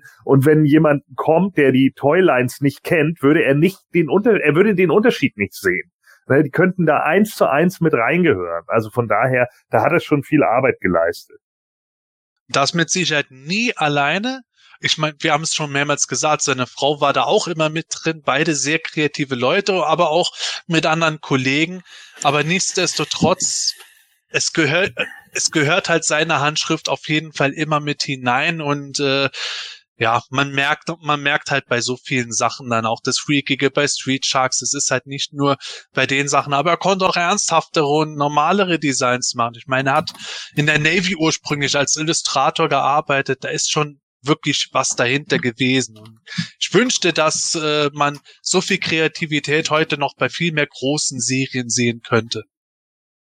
Absolut.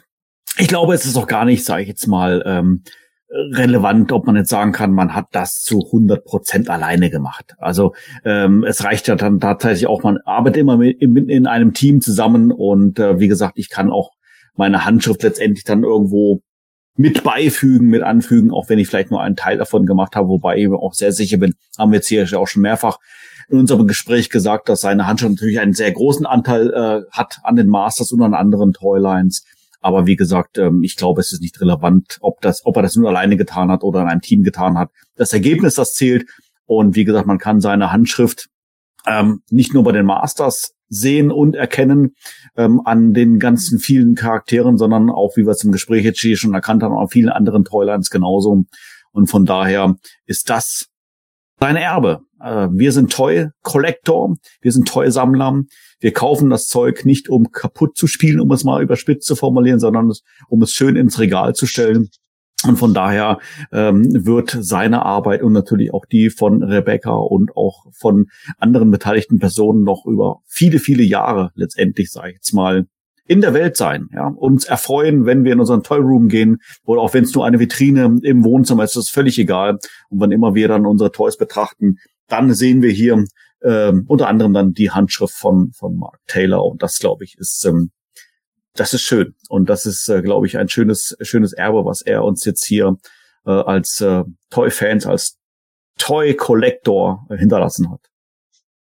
Und das Schöne ist, sein Erbe lebt ja weiter nicht nur durch die Masters, sondern wir haben es ja schon mehrmals jetzt angesprochen, durch die kommenden Lords of Power. Richtig, richtig. Das wäre noch ein Punkt, vielleicht noch abschließend, den wir hier noch mal ganz kurz vielleicht noch mal äh, unterstreichen äh, wollen, äh, Michael. Du hast es, glaube ich, vorhin auch schon gesagt, Lords of Power basiert in vielen Fällen ähm, auf Zeichnungen von Mark Taylor und letztendlich, sage ich jetzt mal, ja fast schon eine, eine Laudatio, die Toyline. Für Mark Taylor kann man ja fast schon sagen, oder? Absolut, ist letztendlich eine Verneigung vor, vor seinem nicht nur, aber, aber, aber in großen Teilen vor seinem Werk. Und wie, wie bereits angesprochen, das Schöne daran ist ja, dass ähm, da doch ein sehr, sehr großer Fundus da ist an Material und ähm, wenn Formo es geschickt anstellt, ähm, dafür viele Jahre theoretisch ähm, Material da ist, auf das ich mich auf alle Fälle freuen würde. Definitiv. Und wer weiß, ja. was da noch ausgebuddelt wird, von dem wir bisher im Power and Honor Katalog oder sonst wo noch nirgends was gesehen haben, das uns dann wegblasen mhm. wird. Ich bin da echt neugierig drauf und das ist das Schöne dran, dass halt so, so jemand auch nach seinem Tod eben durch sein Schaffen weiterlebt. Und das finde ich dann halt schon auch wichtig, äh, dass das nicht in Vergessenheit geraten wird. Weil mir sind jetzt in diesem Zusammenhang gerade ähm, Hero und Eldor eingefallen und bei Hero und Eldor waren ja diese kleine Comic-Heftchen dabei und in diesem Heftchen ähm, war ja die Entstehungsgeschichte quasi zu Hero und Eldor dargestellt mit Konzeptzeichnungen etc.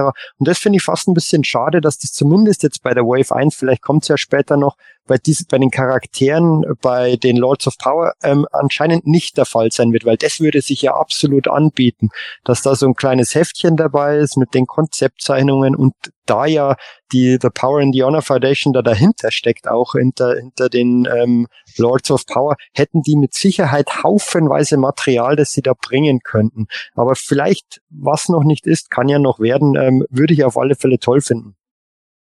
Und wer weiß, was sie mit Mark Taylor vielleicht auch noch selbst gemacht hatten.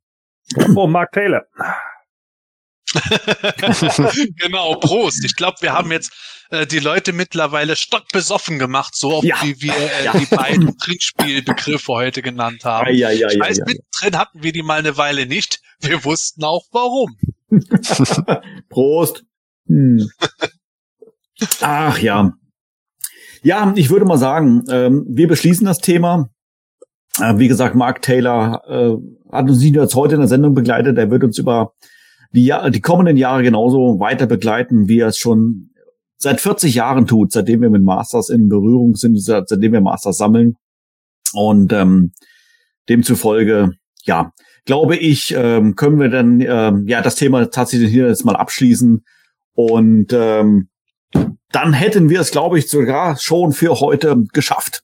Sehr informativ, also ähm, sehr toller Austausch. Ich ähm, muss sagen, ich ähm, durch unsere Gespräche ist gerade so unser Treffen, äh, Sebastian mit Mark Taylor, für mich wieder neu ins Gedächtnis gekommen. Ähm, ich muss tatsächlich mal schauen, ob ich noch ein paar Fotos irgendwie dazu finde, vielleicht auf irgendeiner archivierten Festplatte und so weiter. Ich bin sehr dankbar, wie gesagt, äh, dass wir dieses Treffen haben durften.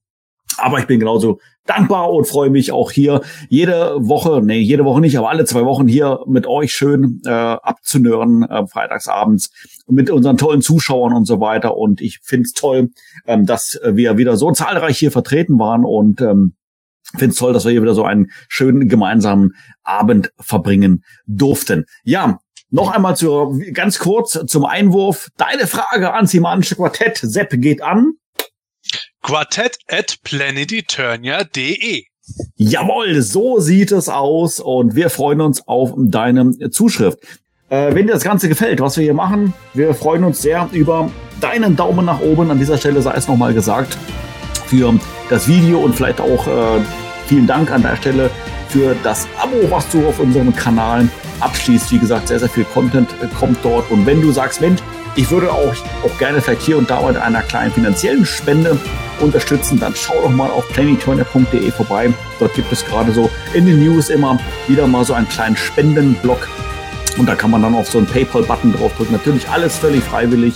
Äh, e- ebenso wie die, wie, die, wie die Höhe, absolut freiwillig. Wie gesagt, auch da, wenn du dich dazu ja, motiviert fühlst, herzlichen Dank an dieser Stelle. So, das war's auch von mir. Ganz kurz noch zum Abschluss. Ich freue mich, dass du auch wieder mit dabei bist. Nächsten Freitag zu Clash of the Nerds 4, wenn ich den Sepp fertig mache. Ich freue mich drauf. An dieser Stelle vielen Dank für den schönen Abend.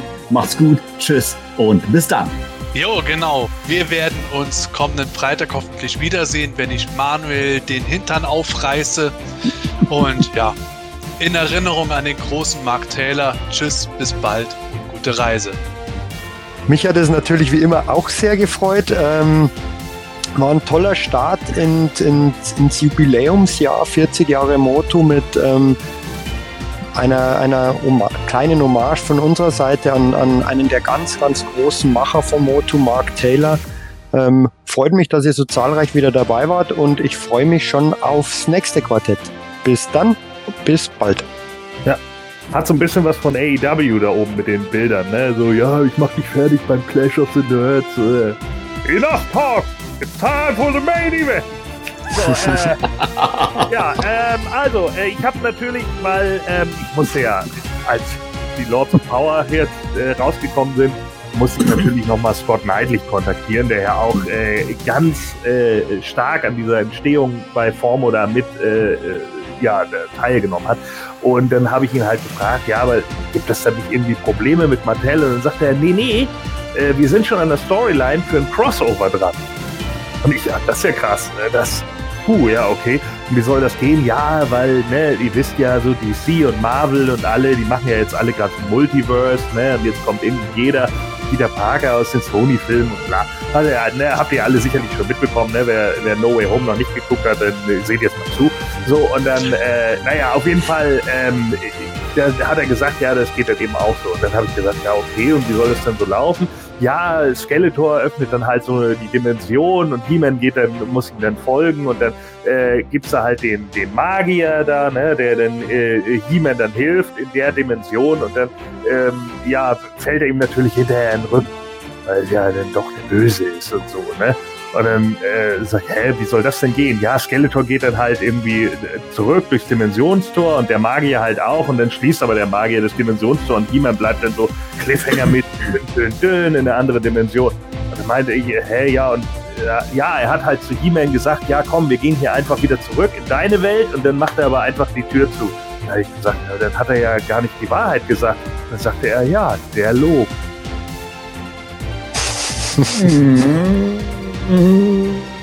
log.